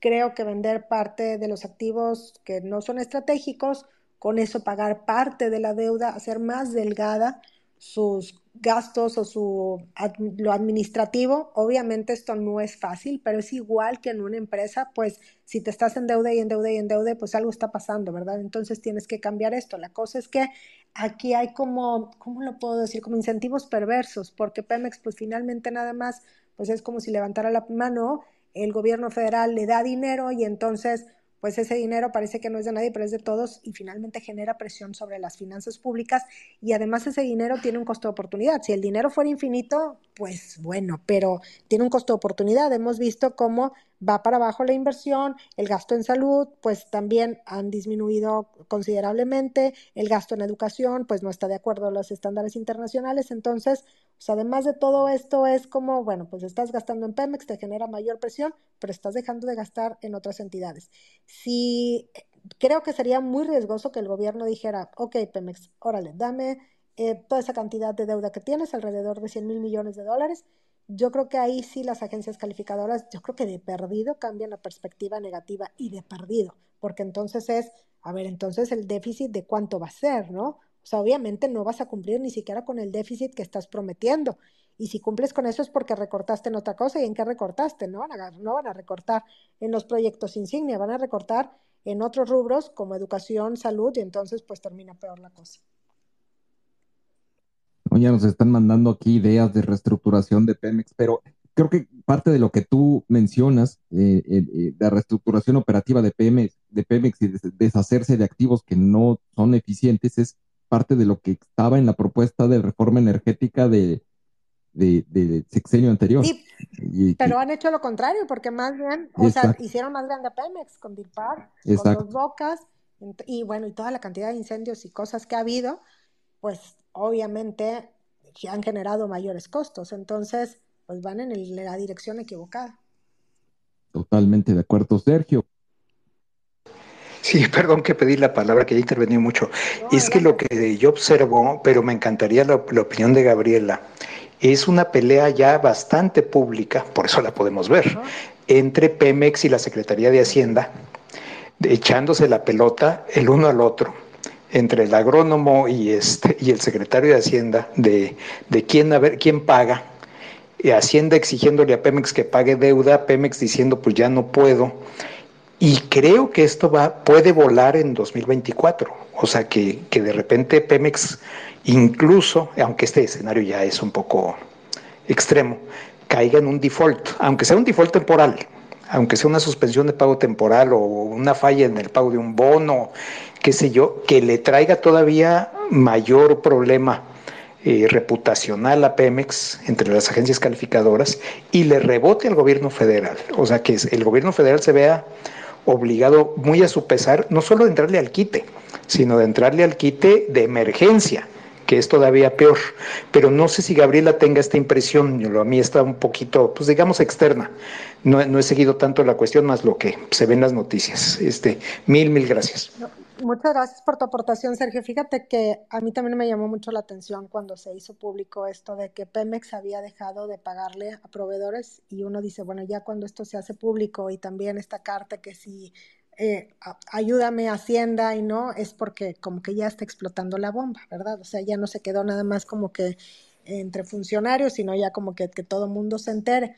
Yo no sé si por una parte como que al mismo Pemex lo ponen en una situación donde pues tienes que hacer esto, tienes que hacer más grande y pues sí, pero no me da el dinero, o sea, no me da a mí este modelo y del otro lado pues Hacienda tampoco quiere pagar la Pemex porque pues, no está dentro del presupuesto creo que tiene que ver también, me voy a meter en cosas políticas, yo no soy politóloga, pero pues tiene que ver con la bandera ideológica, ¿no? De esta administración de darle al petróleo cuando, pues además a nivel internacional vemos que pues se va hacia otra dirección. Entonces, eh, ahí yo creo que pues la solución para todos es, digo, como, una, como si fuera una empresa privada, vender activos no estratégicos, eh, para empezar también, pues lo de dos bocas, ¿no? Que cuánto ha consumido de presupuesto, cuánto por encima de lo que se había proyectado, cuánto está ahuyentando también de inversión, porque también mucho del crecimiento que estamos viendo en Tabasco tiene que ver precisamente con esta obra pública y esto no se va a mantener en el largo plazo, porque además,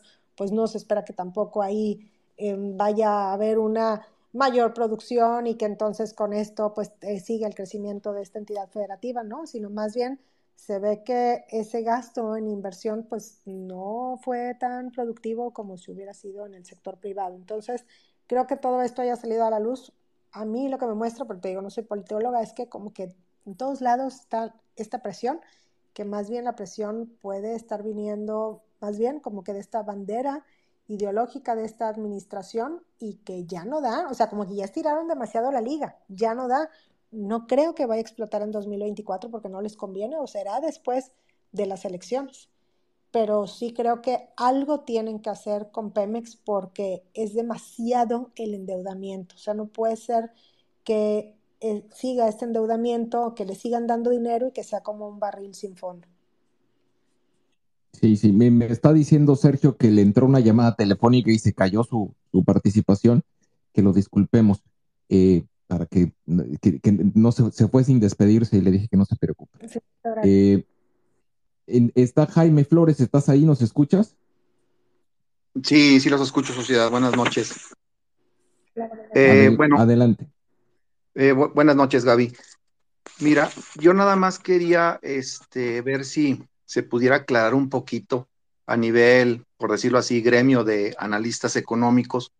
Ustedes más o menos qué sentimiento tienen sobre los dos posibles escenarios futuros, eh, viendo, por ejemplo, que gane una u otra opción, o sea, me refiero concretamente a Claudia o a Xochitl, y decir, a ver, ¿qué, qué, qué se puede esperar de una política económica? Porque hasta ahorita no se ha hablado realmente nada de proyectos de nación, que eso es lo que también como que preocupa, como que todo se ha hecho más en, a nivel desgaste de dimes y diretes como que muy banales, pienso yo. Ahora bien, asumiendo que gane una o la otra, ¿ustedes qué estarían pensando en que, por ejemplo, cómo se ordenaría la parte de ingresos? Porque aquí creo que lo que, la, lo que va a ser fundamental es este, pues sí ordenar los ingresos que va a recibir el gobierno para todos los compromisos que de una otra forma están y qué continuidad en un momento dado pueden tener los proyectos este, pues tal cual los que se han estado mencionando de dos bocas o de tren Maya o del aeropuerto, que realmente se salieron de control, ¿verdad? O sea, pareciera que nunca se hizo un estudio de factibilidad o de viabilidad y pues obviamente le está reventando, ¿verdad? pero pues si de una, de una otra forma se dice que una, algo va a costar 8 mil millones de dólares y ya van 17 mil, pues bueno, esas son cosas que no deberían de pasar por ningún motivo y pues comparto la idea tuya de que a final de cuentas todo se debe de manejar como negocio y en cualquier negocio de cualquier empresa privada a una persona que proyecta que se va a gastar 8 y se gasta 16, bueno, va para afuera cuando ya lleva 10 gastados, ¿verdad? Muchas gracias, buenas noches. Buenas noches, gracias por tu contribución. Sí, de hecho, cuando son obras del gobierno, se contempla más bien el beneficio social, ¿no? O sea, no nada más es un beneficio financiero, sino además se contemplan las externalidades, es decir, los beneficios que pueda tener la población y eso se contabiliza también como si fuera financiero. La cosa es que de estos proyectos ni financieramente ni socialmente son rentables. Y como bien mencionas, pues si dijeron que iban a costar un peso y luego resulta que terminan costando cuatro pesos, pues entonces, ¿qué es lo que salió mal? Creo que para quien quede de presidenta el siguiente año, eh, pues es que va a ser un reto y te digo, ahí el problema es que quieran seguir el endeudamiento. Mm, más allá de cómo se llame el partido, pues tienen que disminuir el endeudamiento, tienen que abocarse a bajar esa deuda pública. Y lo malo es que puede terminar siendo un sexenio como, como que pasó y se fue así nada más, ¿no? Porque siempre, como que a todos los presidentes les gustaba hacer un hospital o, o como que una obra emblemática, ¿no?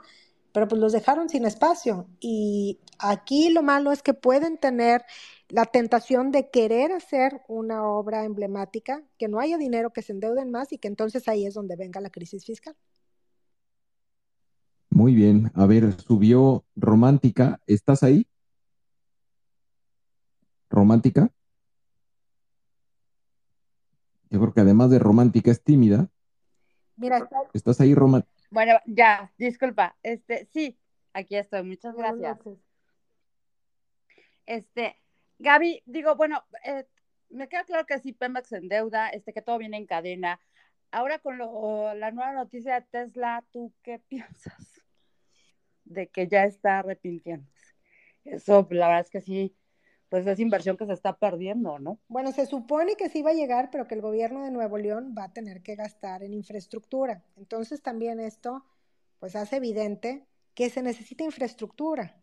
Ahora, habrá que ver, dicen que sí hay dinero, qué bueno, pero creo que no es el caso para todas las entidades federativas. Y entonces también, pues ahí está, ¿no? O sea, ¿qué estamos, qué estamos haciendo para aprovechar la oportunidad del nearshoring? Pues muy poco, ¿no? Porque ya deberíamos de estar gastando en infraestructura y supongamos que Tesla sí llega, que dijeron que sí, pero que nada más que el gobierno tiene que también a la par hacer todas estas obras, pues se va a retrasar, o sea, no va a ser tan rápido porque tiene que ir el gobierno también construyendo a la par, a la par o previo a que Tesla empiece con esta mega fábrica. Entonces, creo que esta noticia, hoy hubo muchas malas noticias para México, ¿no? También inclusive, pues vimos todo esto que sí de las tarifas aeroportuarias y pareciera que se acumulan más y más y más noticias negativas, pero por el otro lado vemos un alto crecimiento económico, pero esas noticias negativas en el largo plazo pues van a frenar el crecimiento económico. Ahora, em, y te decía, yo creo que pues esta noticia de Tesla lo que hace evidente es que a México le falta infraestructura para recibir más nearshoring. Es cierto, y también estuve con eh, una conversación con gente del estado de Nuevo León y sí me confirmaron eso, porque yo también llamé para preguntar y eh, y, me dijeron que sí, pues hay que hacer, y es un tema de agua, ¿eh? Que mira que yo pensaba que pues, la planta de Tesla no necesariamente necesitaría agua, pero están pidiendo que tiene que haber agua, porque no, no hay agua. Sí, y entonces también implica un mayor gasto para el gobierno que a lo mejor no lo estaban contemplando y que seguramente si hay más empresas que quieran llegar, pues también pues necesitarán un mayor gasto público en infraestructura cosa que pues si otros países ya lo tienen, pues más rápido, llegan allá y ya se acabó, ¿no? Sí, así es. Sara, ¿estás ahí? Sara. Sí, aquí estoy, aquí estoy, aquí estoy. Adelante. Subí la mano y bajé la mano. Eh, yo sí soy politóloga y la, la pregunta que le tenía a Gaby era sobre lo que estaba platicando de Pemex creo que en esta política de austeridad que institucionalizó la 4T desde muy temprana su administración, este, ha venido, si no, dejando inoperantes a muchas instituciones. No sé si corresponde a la pregunta, por eso también bajé la mano, pero ha venido dejando inoperantes a muchas instituciones desde la no designación. Por ejemplo, por parte del Senado. Eh, y, y esta, pues, estrategia, ¿no? De, debilitar las instituciones públicas, eh, me, me, no sé si estoy haciendo la pregunta correcta. Es, un austericidio. Sí. Exactamente. Pero esto, como me estoy refiriendo más a las instituciones públicas, pues no sé si Gaby pudiera comentar al respecto, porque pues tenemos más de 130 instituciones del Poder Judicial que están sin designaciones del Senado. Y si bien la ley prevé puestos este, temporales o, designaciones así encargados de despacho y ese tipo de cosas, en el INAI no, en el INE y en los tribunales y en otras instituciones públicas sí las prevé, y así es como han venido haciendo, pero a través de interinatos se terminan volviendo inoperables porque ni las personas tienen la certeza laboral ni la responsabilidad jurídica de desempeñarlos, simplemente funcionan para hacer funcionar, a diferencia de tener una designación. Yo no sé si sea una pregunta adecuada a lo que viene presentando Gaby, que por cierto, a muchas personas que están en el mundo financiero y contable en México. Les compartí este space porque me pareció magnífico el planteamiento de la situación, de la lectura actual y de la perspectiva que presentó Gaby al inicio de su ponencia. Gracias, esa, esa sería mi intervención y espero estar haciendo una pregunta adecuada. Qué amable por tus comentarios, muchas gracias. Y sí, en realidad em, la política de austeridad de este gobierno, o sea, como que si uno lo escucha desde afuera, dices, qué bueno, un gobierno que tiene austeridad. La cosa es que hay que saber en qué ahorrar y en qué se tiene que seguir gastando. Entonces, cuando la austeridad la aplicas en rubros como lo que tú estás diciendo, donde ya es inoperante, pues entonces el gobierno deja de cumplir con sus funciones básicas y ya no es austeridad, sino un austericidio como se mencionaba hace un rato. Sí, ese es el riesgo, ese es el riesgo, que tanta, esa, esa austeridad franciscana termina estrangulando la democracia, las instituciones, la rendición de cuentas, la gobernabilidad.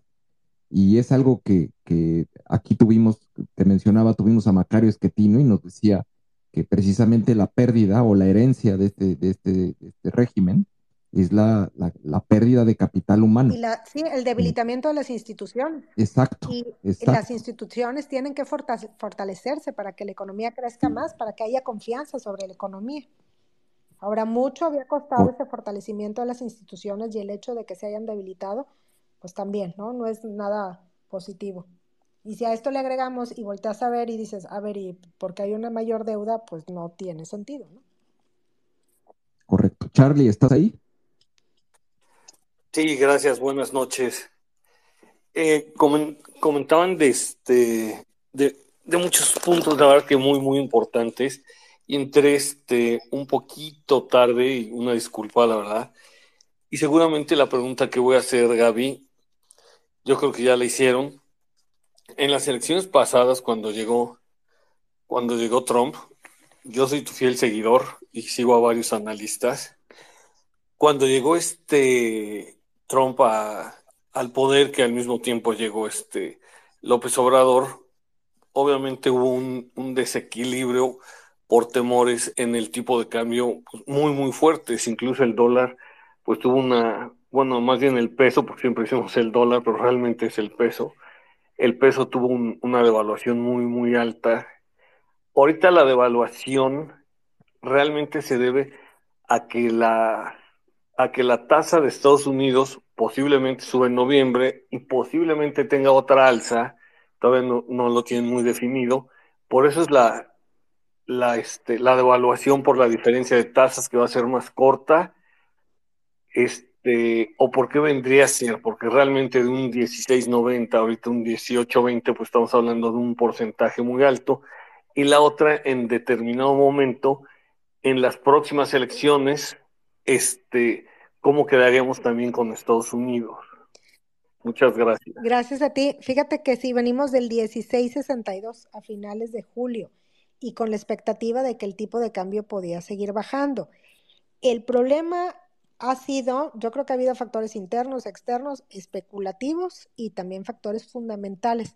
Si fueran solamente factores especulativos, yo te diría, mira, ahorita está en 18.30, pero se va a volver a bajar a 16.62. El problema es que también hay factores fundamentales. El peso mexicano se había venido apreciando, se había estado apreciando por el crecimiento o los flujos de dólares que llegaron por exportaciones, remesas, inversión extranjera directa, por el amplio diferencial o la política monetaria restrictiva del Banco de México, que mantiene un diferencial muy amplio respecto a la Reserva Federal. Y bueno, pues podríamos decir que en estos últimos días la depreciación del peso tiene que ver con que ahí viene el lobo, ahí viene la Reserva Federal a volver a subir la tasa de interés y además que la va a mantener en niveles altos por un periodo prolongado de tiempo. La cosa es que eh, como el peso mexicano ha sido de las más depreciadas, entonces significa que también hay factores internos. ¿Cuáles son esos factores internos? Una parte pues tiene que ver con este superdéficit para el 2024. De hecho, tan pronto como salió el paquete económico y vimos el déficit alto, nosotros cambiamos en Banco Base nuestras perspectivas para el tipo de cambio para este y para el siguiente año, porque dijimos no es sostenible un tipo de cambio debajo de 17 con un déficit altísimo, el mayor desde 1988. Y luego de factores fundamentales, pues también está el hecho de que hay una huelga automotriz en Estados Unidos. Y para México la industria automotriz es muy importante porque representa alrededor de una tercera parte de las exportaciones. Si hay una huelga y todavía la posibilidad de que se extienda más tiempo o a más plantas, pues entonces esto pone en riesgo el crecimiento de las exportaciones mexicanas y por lo tanto los flujos de dólares que llegan al país y por lo tanto pues también el tipo de cambio. Entonces, sí hay razones de fondo y por eso es que el peso mexicano ha sido de las más depreciadas. Si no, estaríamos ahí como que al final de la lista también depreciados. O por ejemplo, hoy que el dólar estadounidense perdió fuerza, la mayoría de las divisas ganaron y el peso no. Seguimos todavía, inclusive hoy alcanzó niveles por allá de 18.37 pesos por dólar. La cosa es que el tipo de cambio agarra vuelo y agarra vuelo, ¿no? Y entonces, pues yo creo que sí pudiera haber todavía un ajuste y que termináramos a lo mejor este año. Supongamos que se quita esta especulación o que la Reserva Federal sube la tasa de interés y ya se quita el miedo, porque ya no la va a volver a subir. Em, y a lo mejor pudiéramos regresar a niveles de 17.70 pesos por dólar. Pero luego, el siguiente año, pues con elecciones y con un alto déficit y con mayores presiones inflacionarias, pues yo creo que el tipo de cambio sí se puede volver a subir a 18, no descartaría los 18.50 pesos por dólar. Arriba de 18.50 ya estamos hablando de un escenario de mayor aversión al riesgo sobre la economía mexicana, donde ya hay una mayor probabilidad, por ejemplo, de recorte en la calificación crediticia u otro tipo de cosas, o mayor aversión al riesgo global. Pero por lo pronto yo creo que la posibilidad de que se baje de 17 pesos por dólar este o el siguiente año, pues ya es muy, muy pequeña. Tendría que haber así como muy buenas noticias, que llegara mucho dinero a México por nearshoring, pero pues ya estamos viendo que falta infraestructura. O sea, que llegara una oleada de dinero o de dólares a nuestro país y entonces eso compensaría por todo el miedo que se tiene. Ahora, no es la salida de capitales lo que está ocasionando la depreciación del peso, es más bien porque la salida de capitales es muy pequeña en comparación a todo lo que entra por exportaciones, pero sí es miedo por lo que está sucediendo en la industria automotriz en Estados Unidos y es miedo particularmente sobre México por el déficit fiscal tan alto. Vamos adelante, Francisco, ¿estás ahí? Oye, y ahorita si se puede, si le podemos dar la palabra a Adriana Ortiales, fíjate que ella puso un tweet que a mí me encantó donde decía, imagínense el presupuesto son 100 pesos, si le quitamos esto y esto y esto y esto, y como que quedaba así muy, muy claro. Ya le pregunté a ver si puede hablar ella y me dijo que sí, pero primero vamos Buenísimo. Este, Francisco. Muy rápido, Gaby. Este, sí, yo también escuché lo de Adriana y me parece muy interesante. Yo, un concepto que me gustaría plantearte, porque, eh, bueno, yo he estado leyendo sobre un concepto que llaman behavioral economics o economía de comportamiento, ¿no? Que eh, para los que no son como muy eh, usados al tema es, nos habla de estos errores como sistemáticos que las personas van a hacer y nos dice dejar de planear o asumir que en el futuro se va a actuar con una lógica perfecta cuando eso no es el, eh, eh, pues nunca ha sido, ¿no? Nunca ha sido la norma y nunca ha sido lo que se ha hecho. Ahora, particularmente en México, eh, esto lo vemos en una ridiculez, ¿no? Cuando vemos el presupuesto de egresos del 2024, hay una serie tremenda de incongruencias.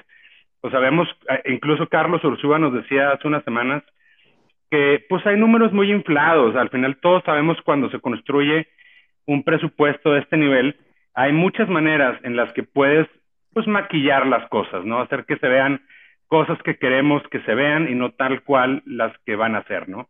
Eh, mi, mi, pregunta o mi, mi, el tema que quiero poner en la mesa para todos ustedes, este, principalmente para Gaby, es eh, cómo podemos, eh, como país, al final, imaginemos que nos va bien y que realmente logramos que el Frente Amplio, eh, la oposición, pueda ganarle a Morena, que ahorita todavía parece algo muy complicado, pero imaginemos que esto se puede hacer.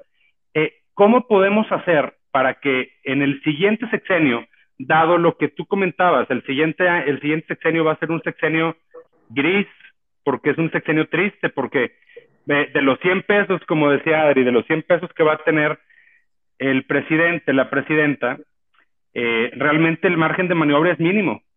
Entonces, ¿cómo hacer? Me parece que sería interesantísimo que el siguiente sexenio lo que se haga son eh, establecer una serie de candados para que si después vuelve a retomar el poder Morena, pensemos que la mala hierba eh, nunca muere, pero en el futuro que no vuelva a pasar que nos asfixien al INE, que nos asfixien a la Suprema Corte de Justicia, que nos asfixien eh, y que nos amedrenten a todas estas instituciones que son fundamentales, incluidas el INAI, el, eh, hay tantas que hemos visto cómo una a una las van despedazando y si no las despedazan, las atemorizan. Entonces, me, parece que es un concepto que deberíamos pensar, eh, asumir que no se, va no se va a actuar y no se está actuando con lógica, se está actuando bastante políticamente y cómo pensar eh, que sería lo más importante, dadas las circunstancias en el sexenio del 2024 al 2030, qué sería la prioridad para que en el próximo sexenio, en el que le continúa, eh, aseguremos que lo que estamos viviendo en México no vuelva a suceder. Gracias, Gaby. Gracias a ti por tus comentarios. Es que en realidad los candados sí existen. Ahí está inclusive el artículo 73 de la Constitución. La cosa es que no se cumple. No, qué, desgracia. Adriana, ¿cómo estás? Hola, un gusto, ¿me escuchan? Sí, te escuchas bien, Adriana, bienvenida. Gracias, qué gusto y gracias Gaby por la, por la palabra y la oportunidad de estar aquí compartiendo foro contigo. Este, pues sí, me gustaría explicarles un poquito el presupuesto en 100 pesos para que nos quede más claro y veamos la, la dificultad que se viene para 2024 y peor para 2025. Entonces, arrancamos con un gasto que tenemos de 9 billones de pesos para 2024, imaginemos que esos 9 billones son 100 pesos. Entonces hay una serie de gastos ineludibles u obligatorios que hay que pagar sí o sí, llegue quien llegue cada año a, gobernar este país. Entonces, cuando eh, llega y hay que pagar, antes de poder hacer política pública o cualquier otro proyecto que nos podamos imaginar, hay que hacer esta serie de pagos. Y comenzamos con el costo de la deuda, que son los intereses de la deuda que tenemos que ya va para el siguiente, con la del siguiente año estará en 16 billones de pesos. Al pagar el costo de la deuda, al pagar también el tema de las pensiones, este, de los 100 pesos nos quedan 48. En 50 pesos, perdónenme. al pagar pensiones, costo de la deuda y un poco de participaciones, ahí ya nos quedaron la mitad del presupuesto, 50 pesos. Después hay que pagar los autónomos, que solamente se llevan 2 pesos, no son tan caros. Después hay que pagar a los generales. En estos generales está el ramo 33, que vienen también aportaciones para los estados, que son recursos básicamente para infraestructura en educación o nómina educativa. el ramo 25, que es nómina para médicos, enfermeras y un poco de maestros de la Ciudad de México. Y en el ramo 23 tenemos lo que había eh, quedado del Fonden o también los subsidios a la luz, que ya están por encima de los 80 mil millones de pesos. Y cuando pagamos esto nos quedan 35 pesos. Después hay que pagar, como ya se ha escuchado en el foro, pues Pemex es prioridad hoy y CFE otro poco. Entonces, al, después de pagarlo nos quedan 26 y eh, después hay que atender la salud en nuestro país, hay que pagar IMSS e ISTE. Ojo, aquí IMSS e ISTE no están las pensiones, solamente es el día a día de los institutos, pensiones ya quedó arriba, y nos quedan 19 pesos. Finalmente hay que pagar la nómina de todos los trabajadores que, que están en el gobierno federal, como policías, militares, servidores públicos, y de los 100 acabamos con 14. Ahora bien, hay que eh, pensar que hay tres cosas muy importantes que ya se subieron a grado constitucional que es las pensiones eh, para personas con discapacidad, el tema que era INSABI y ahora es IMSS Bienestar, que también es salud universal para todos, y las becas Benito Juárez, que ya son obligatorias. Entonces también se tienen que pagar año con año y su presupuesto no puede ser menor en términos reales al del año anterior. Esto nos cuesta dos pesos y entonces vamos en 12. Finalmente, hay que pagar los proyectos prioritarios, que en este caso es el Tren Maya, Dos Bocas, al Felipe, que le están dando 1.500 millones, el Istmo y el Grupo Sedena. Le llamo Grupo Sedena porque pues ya es un conglomerado entre eh, lo que se va a construir alrededor del Tren Maya y, y otros, ¿no? Ahí tiene 15 mil millones. Entonces, arrancamos con 100 pesos y nos quedan solamente 8. Estos 8 pesos es lo que se conoce como espacio fiscal. En este espacio fiscal, que ojo, este ya es deuda, porque el presupuesto nos los acabamos desde que eh, eh, en, los, en los 92 pesos anteriores. O sea, estos 8 pesos con los que vamos a trabajar es equivalente al costo, a, lo que se va a endeudar el siguiente año. Entonces, estos 8 pesos ya son prestados. Y estos 8 pesos van a servir para pagar todo lo que no les he mencionado, el día a día del gobierno federal. Hablemos de drenaje, de agua, de escuelas, de hospitales, este, todo lo que recibimos a través del, del, gobierno federal a través de un servicio público. Eso, para eso son esos ocho pesos. Aquí no hay nada que se nos pudiera ocurrir como sistema nacional de cuidados, no hay nada, eh, todo lo que podamos querer para este país que no venga en el presupuesto, aquí no está. Entonces, cuando Gaby dice hay que incrementar los ingresos, es justamente para que estos ocho pesos se vuelvan 12 o se vuelvan 15. Pero también hay que poner candados para que si subimos a 15 pesos, pues que estos eh, recursos extraordinarios se manden a donde más lo necesitamos. Ojalá les haya quedado claro y recuerden siempre de los 100 pesos con los que empezamos, solo tenemos 8 y son prestados y no podemos hacer algo extraordinario que no venga en el presupuesto de egresos. Muchas gracias, Gaby. Muchas gracias, Adriana. Está buenísimo, muy, muy claro. Muchas gracias. Está aquí, que estás ahí, Kit Alberti. Aquí estoy. Muchas gracias por el micrófono. Este, buenas noches a todos. Este, un saludo a, a Gaby también, que quiero reiterarle mi admiración. Qué amable, muchas solo, sí, suelo escucharte mucho en, eh, cuando haces tus ah, contribuciones con Mari Carmen Cortés, Pepe Justes, me encanta y creo que es, eres bien clara y eso se agradece mucho a personas que no estamos tan empapadas en esto, ¿verdad? Qué amable por tus comentarios. No, gracias a ti. Mira, este, la verdad mi comentario va, este, de verdad a veces pienso en personas como ustedes, Gaby, con tu, con tu conocimiento, con lo que, con lo que sabes. Siento que, que muchas veces están ustedes como el doctor, ¿no? Cuando, cuando sabe de verdad que el paciente tiene una enfermedad terminal y no saben cómo decírselo a los familiares, ¿no? O sea, decirles, sabes que esto es muy grave y siento que a veces no quieren crear como ese pánico, ¿no? De, ver el panorama tan, tan oscuro, o sea, porque tú sabes lo que viene, ¿no? O sea, las repercusiones que tienen estas decisiones a nivel macro o micro, este, y la verdad eso, a mí, que, no conozco tanto, pienso que, que, que el panorama es, pues, totalmente oscuro, negro, para, para, para México, ¿no? Y este, y lo comparo mucho con lo que sucede también, como mencionaba otra persona anteriormente, con lo que sucede en Estados Unidos, algo muy parecido. Este, cuando entró eh, Trump al poder, también hizo un verdadero desastre, ¿verdad?, en la economía de, Estados Unidos, pero mucho, mucho culpó a, la pandemia, o sea, de todo ese desastre, ¿no? Entonces ahora todo eso le está favoreciendo para poder regresar al poder. Pienso que ese es un escenario bastante semejante a lo que podría pasar si es que en el mejor escenario ganara Xochitl. O sea, si Xochitl gana, el, desastre económico es como lo que está viviendo ahora Biden. O sea, va contra la marea y va cuesta arriba a tratar de subsanar las finanzas y, la economía de, Estados Unidos. Pienso que eso podría suceder.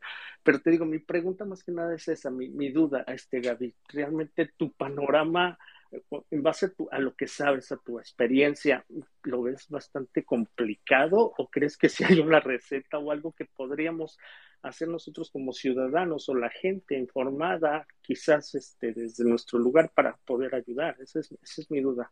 Gracias por el micrófono, muchachos. Muchas gracias por tu intervención, muchas gracias por tus amables comentarios. Creo que el panorama sí es retador para la siguiente administración y que entonces puede ser un sexenio un tanto gris, sobre todo porque no va a haber espacio para obras de infraestructura y que entonces esto puede frenar el crecimiento económico. ¿De dónde puede venir el crecimiento económico? Pues que ya no nos estemos peleando con Estados Unidos y que entonces pues venga, em, que lleguen más empresas a nuestro país que de la mano a lo mejor nos pongamos de acuerdo para ver si se puede mayor gasto en infraestructura o dar ciertos beneficios para que estas empresas corran con esos gastos y luego, bueno, pues que de alguna manera pues puedan tener otro tipo de beneficios para que les convenga llegar al país, pero para eso se necesita o se necesitaría tener una oficina de promoción como antes era ProMéxico para promocionar a México y decir todas estas cosas, ¿no? Porque si no, pues la verdad es que estamos compitiendo contra otros países donde sí se está haciendo promoción. Y bueno, pues otra cosa es que también en Estados Unidos yo creo que va a haber una recesión leve y luego la esperanza que nos queda es volver a crecer por exportaciones y por las remesas que llegan de ese país, pero pues también las remesas no son un logro de la economía mexicana y las exportaciones ayudan, pero no puedes estar dependiendo completamente de las exportaciones, ¿no? Y por otro lado, pues también la población envejeciendo, las transferencias, o sea, creo que va a ser un siguiente sexenio un poco sombrío, muy retador en términos de las finanzas públicas y que, pero sí se puede salir adelante, o sea, sí hay formas donde se puede atraer mayor inversión extranjera directa y que esa mayor inversión extranjera directa genera una mayor creación de empleos formales además y un mayor crecimiento económico. La cosa es que se tienen que poner las pilas y tienen que promocionar a México en el exterior y hacer muchos cambios, eh, cosa que pues por lo pronto se ve difícil, ¿no? Sí, ese es, el camino, la inversión, que llegue más inversionistas, que lleguen más, que se creen más empresas, que esas empresas paguen más impuestos, paguen sus impuestos, entonces que creas que el pastel, ese es el, es el camino, eso es lo que tendríamos que estar apostando. Me, decía a mí, a un, inversionista que, que, internacional, no mexicano, y me decía, el, la solución es que México se abra a hacer negocios, que todo este sexenio ha estado cerrado y que no ha querido hacer negocios. Para empezar, Así que tenga... Perdón, sí, que Exactamente. Y bueno, la infraestructura es necesaria, la capacidad, los recursos humanos son necesarios, resolver los temas de seguridad y violencia, son un montón de temas, pero, pero para eso se necesitan recursos y se necesita atraer a esos capitales y pensar que precisamente esos no están necesariamente adentro, hay que irlos a buscar fuera y pelear por ellos, porque hay muchísimos otros países también peleándose por los mismos. Y que ya teníamos una parte en energía. y luego donde se cerró, pues obviamente ahí, pues para empezar, ahí tenemos consultas en el tema de energía, ¿no? Un problema latente. Pero si se vuelve a abrir esa parte, pues, otra vez yo creo que vuelven a entrar, hay que fortalecer nuevamente las instituciones, hay que generar confianza sobre la economía mexicana y creo que no está tan difícil porque además tenemos una posición privilegiada al lado de Estados Unidos y entonces, pues si jugamos a ser aliados y no a estarnos peleando, pues esta cercanía geográfica con Estados Unidos, pues nos puede resultar muy redituable. Em, entonces, inclusive se pueden hacer planes también con las mismas empresas donde, oye, a ver, eh, tú corres con este gasto en infraestructura que se necesita, pero, o sea, hacer planes donde es el sector privado en donde está haciendo ese gasto, pero para eso se necesita confianza y para eso se necesita hablar y promocionar a México. Totalmente de acuerdo, Gaby. Estamos ya en una hora cuarenta y siete. No es cierto. Sí, una hora cuarenta y siete ya. Sí, espero que no se hayan Eh, aburrido mucho que digan. No, no, fíjate, digo, la verdad es de que hemos mantenido una audiencia bastante alta, ¿eh? Para, para como se, para como un tema que puede ser para mucha gente muy, muy complicado, que no esté familiarizado con los conceptos, eh, la audiencia es bastante buena, te felicito, Gaby. Qué amable eres, muchas gracias. No, eh, Rogelio, ¿estás ahí? Sí, sí, ah, aquí estoy. ¿Me escuchan? Sí, adelante. Sí, adelante. Ah, ok.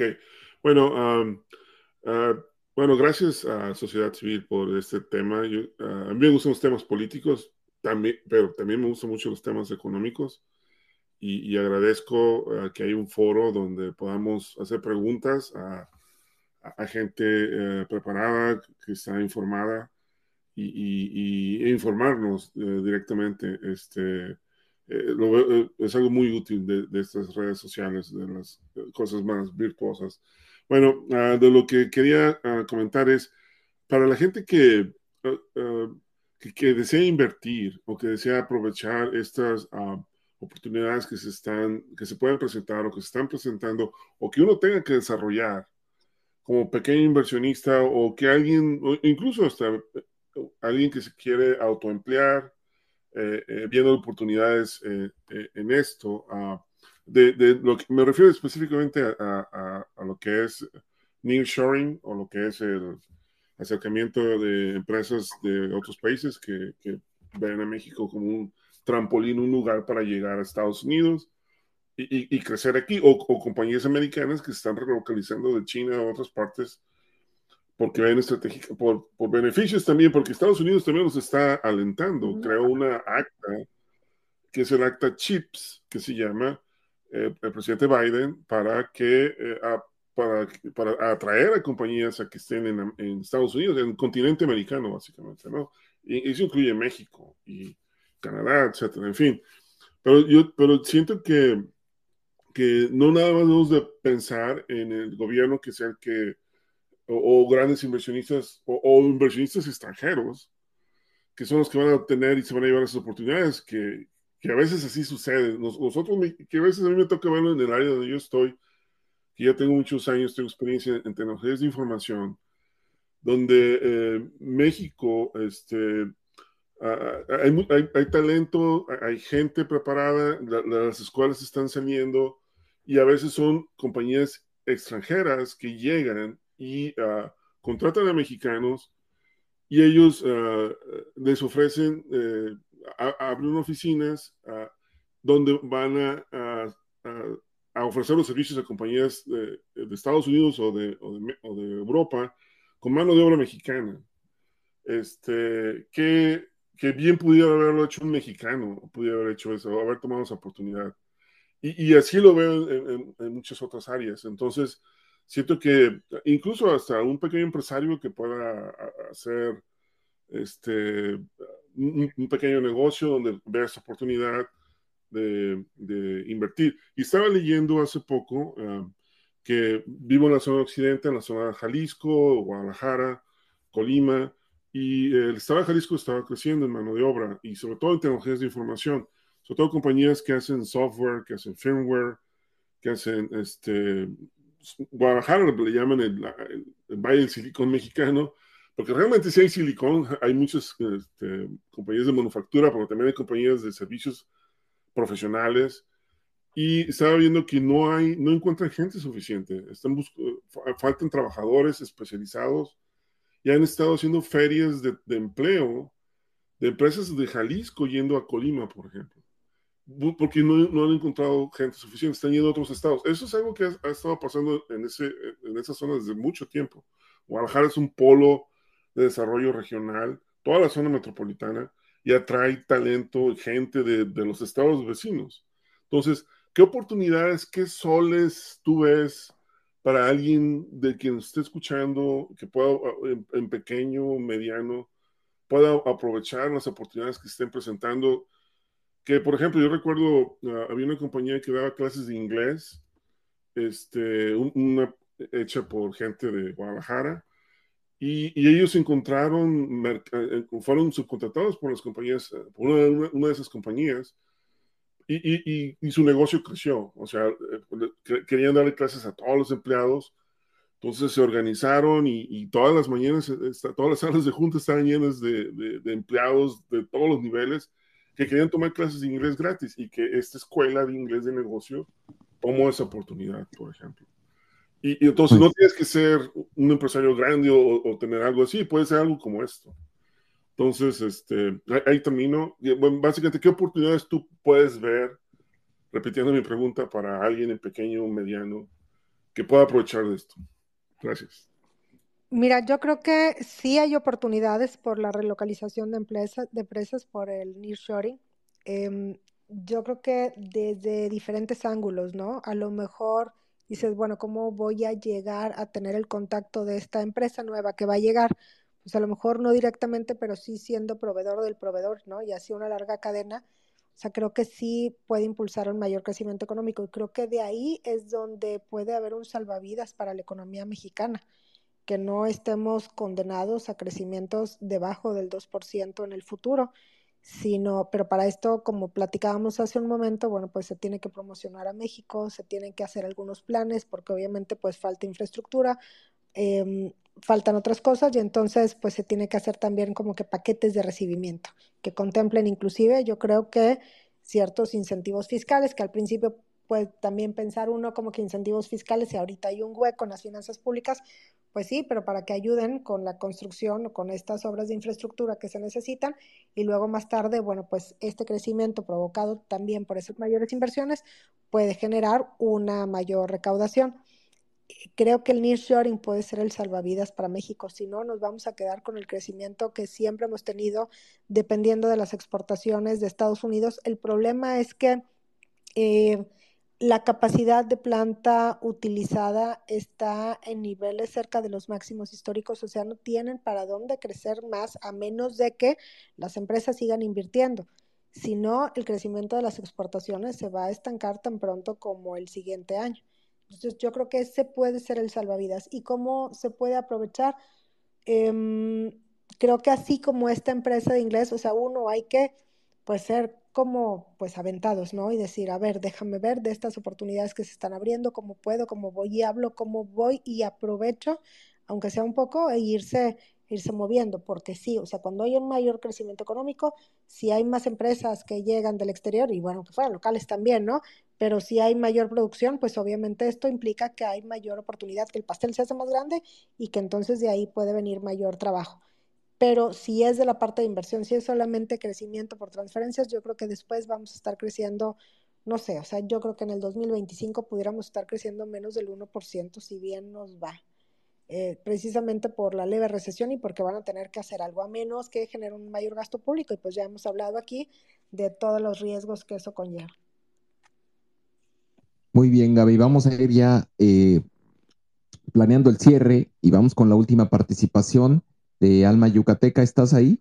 Hola. Si lo haces, te, lo encargamos breve, que vamos a, vamos, gracias. Este, Gaby, buenas noches, buenas noches a todo el Space. Eh, a mí me tiene muy preocupada, yo soy de Yucatán y tenemos un gobernador que gracias a Dios está implementando mucho y está trayendo mucha inversión extranjera. Mi preocupación fundamental con las personas que platicamos, yo soy empresaria pero pequeña, es la violencia y la inseguridad. Ah, esto, esto está eh, matando las ganas de que siga creciendo la inversión. Y tenemos, por otro lado, un, un golpe fatídico para las medianas y microempresas porque no están siendo ahorita solventadas o ayudadas por la recesión que tenemos económica y por un gobierno que desgraciadamente mm, lo que quiere es vernos más pobres. No sé cómo poder sugerir que, que podamos lograr que la violencia baje, pero definitivamente es un tope muy fuerte. Yo tengo un tío que, que, acaba de fallecer hace unos meses, que era el dueño de American Industries. Y, y de verdad, te lo digo, mientras la violencia no baje, no va, no va a seguir llegando todo este empoderamiento que podemos tener, porque México es un país riquísimo, que podemos hacer grandes cosas y con lo de Pemex te diré que hay muchísima gente que como Halliburton, eh, Baker Hughes, eh, Dowell Schlumberger, eh, Schlumberger, que no les está pagando Pemex. Ya salió, ya declararon. Entonces, ya Pemex ahorita, entre que no tiene mantenimiento las plataformas, entre que mm, las compañías no están ya queriendo trabajar porque no hay, está totalmente quebrado. No sé si estás de acuerdo, Gaby. Sí, el problema de Pemex, platicamos ahorita que es muy grave, de la inseguridad pública. Bueno, primero, o sea, dijiste Yucatán y haz de cuenta que la mente se me fue. Bello Yucatán, qué padre. Y Aquí fíjate, tienes tu casa, ¿eh? Qué amable, muchas Con gracias. cuarto, baño, piscina y todo bien bonito. Qué amable, muchas gracias. Pero la inseguridad pública, sí, fíjate que inclusive eh, el Banco de México hace una encuesta todos los meses a especialistas del sector privado, a los analistas, y una de las preguntas que viene ahí, o sea, bien pregunta obviamente cómo esperas que esté el crecimiento económico este año, el siguiente año, 2025, la inflación, la tasa de interés, el tipo de cambio, pero luego hay una pregunta que dice qué frena el crecimiento económico de México. Y la inseguridad pública ya van, creo que son como 13 meses que está en primer lugar. Entonces, ¿esto qué quiere decir? Que los analistas lo que ven como el principal freno de la economía mexicana es la inseguridad pública. Y luego vienen también, pues, incertidumbre respecto a la política económica interna y factores que, bueno, la falta de Estado de Derecho, ¿no? Entonces, esto de la inseguridad, eh, inclusive, pues también genera presiones inflacionarias, genera freno en el crecimiento económico y cuando lo hablamos en términos del PIB, ¿cuánto se puede estar comiendo? Pues yo creo que sí puede ser anualmente alrededor de 1.5 puntos porcentuales de crecimiento económico. O sea, podríamos estar creciendo mucho más, más de 4.5% si no hubiera tanta inseguridad pública. Eh, el problema es que también la inseguridad pública ha subido en lugar de bajar y entonces es otro problema más, ¿no? Que le añades y otra cosa más que frena la llegada de inversiones de otro lado e inclusive inversiones dentro de nuestro país. Hace ratito que platicábamos que si existe o no existe la oportunidad del nearshoring, pues resulta que eh, así como han llegado extranjeros buscando esta oportunidad del nearshoring, también ha habido extranjeros que salen disparados por diferentes causas. Yo me imagino que una de ellas es la inseguridad pública. Y mexicanos también, pues han ido al exterior a invertir allá, también como huyendo, ¿no? De aquí. Si no se hubiera dado toda esta salida de capitales y no capitales golondrinos, sino que van a invertir a otro lado, que se llevaron el dinero que estaban invirtiendo aquí en maquinaria, planta y equipo, hubiera habido una mayor inversión el año pasado alrededor de 24 mil millones de dólares, o sea, más de lo que se ha gastado en el tren Maya de Dos Bocas, por ejemplo. O sea, habría mucho mayor crecimiento económico, mucho mayor inversión y mucho mayor, mucho más creación de empleo formal. Sí, tantas cosas que se están dejando sobre la mesa y, de verdad se siente una impotencia grande, pero yo estoy seguro que lo vamos a lograr. Eh, no sé si quieras hacer algún comentario final, querido Raimundo.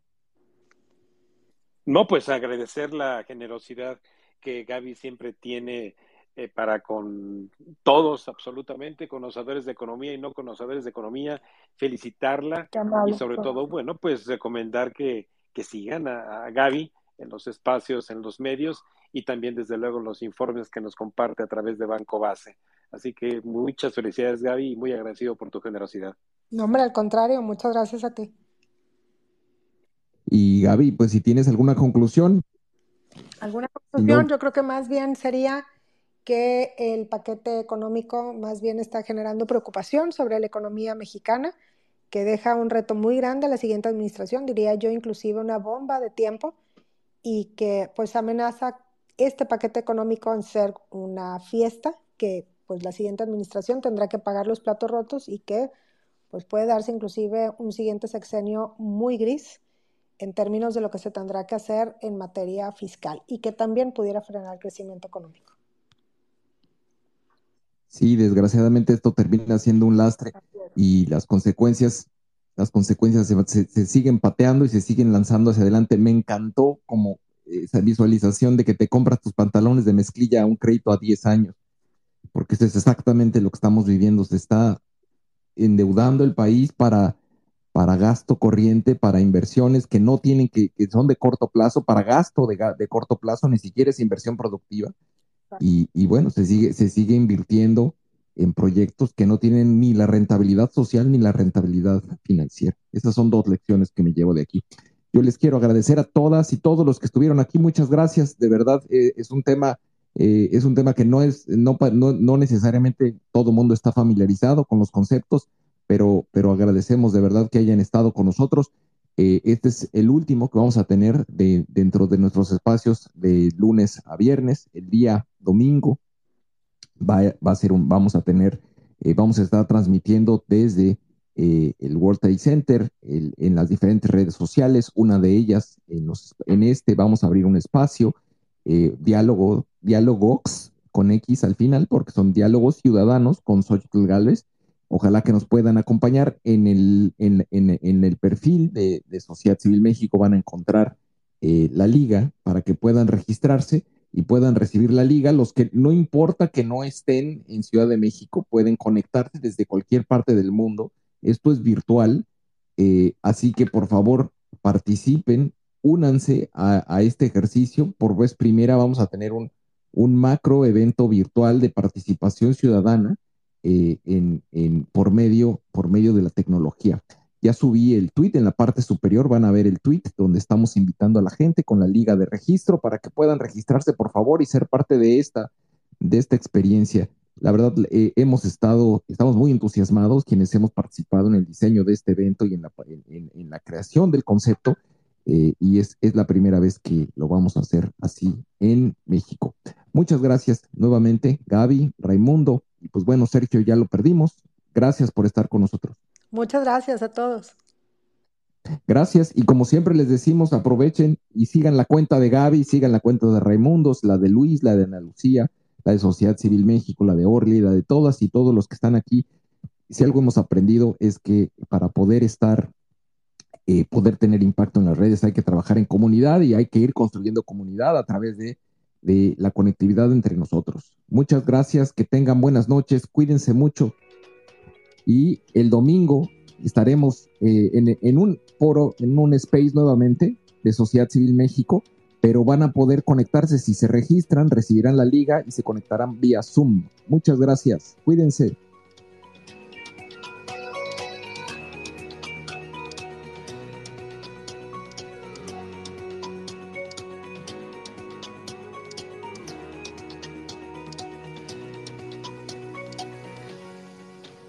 Síguenos en nuestras redes sociales. Estamos presentes en Twitter, Facebook, Instagram, TikTok, Spotify y YouTube. Encuéntranos como arroba SocCivilMX.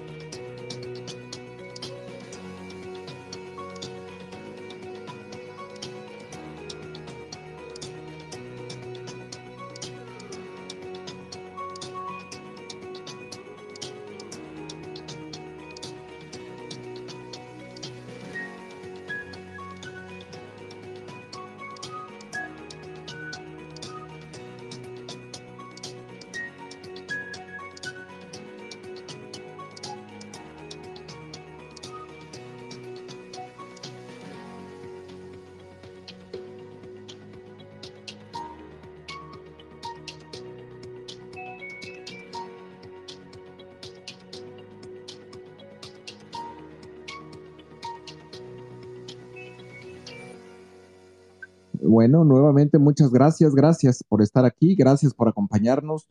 Por favor, no se olviden de registrarse para poder participar en el evento del domingo. Eh, si se registran a través de Eventbrite, les va a llegar un correo electrónico y van a poder recibir y participar en este evento eh, virtual con eh, Xochitl. Que tengan muy buenas noches, cuídense mucho y estamos en contacto. Cerramos en 5, 4, 3, 2, uno. Gracias.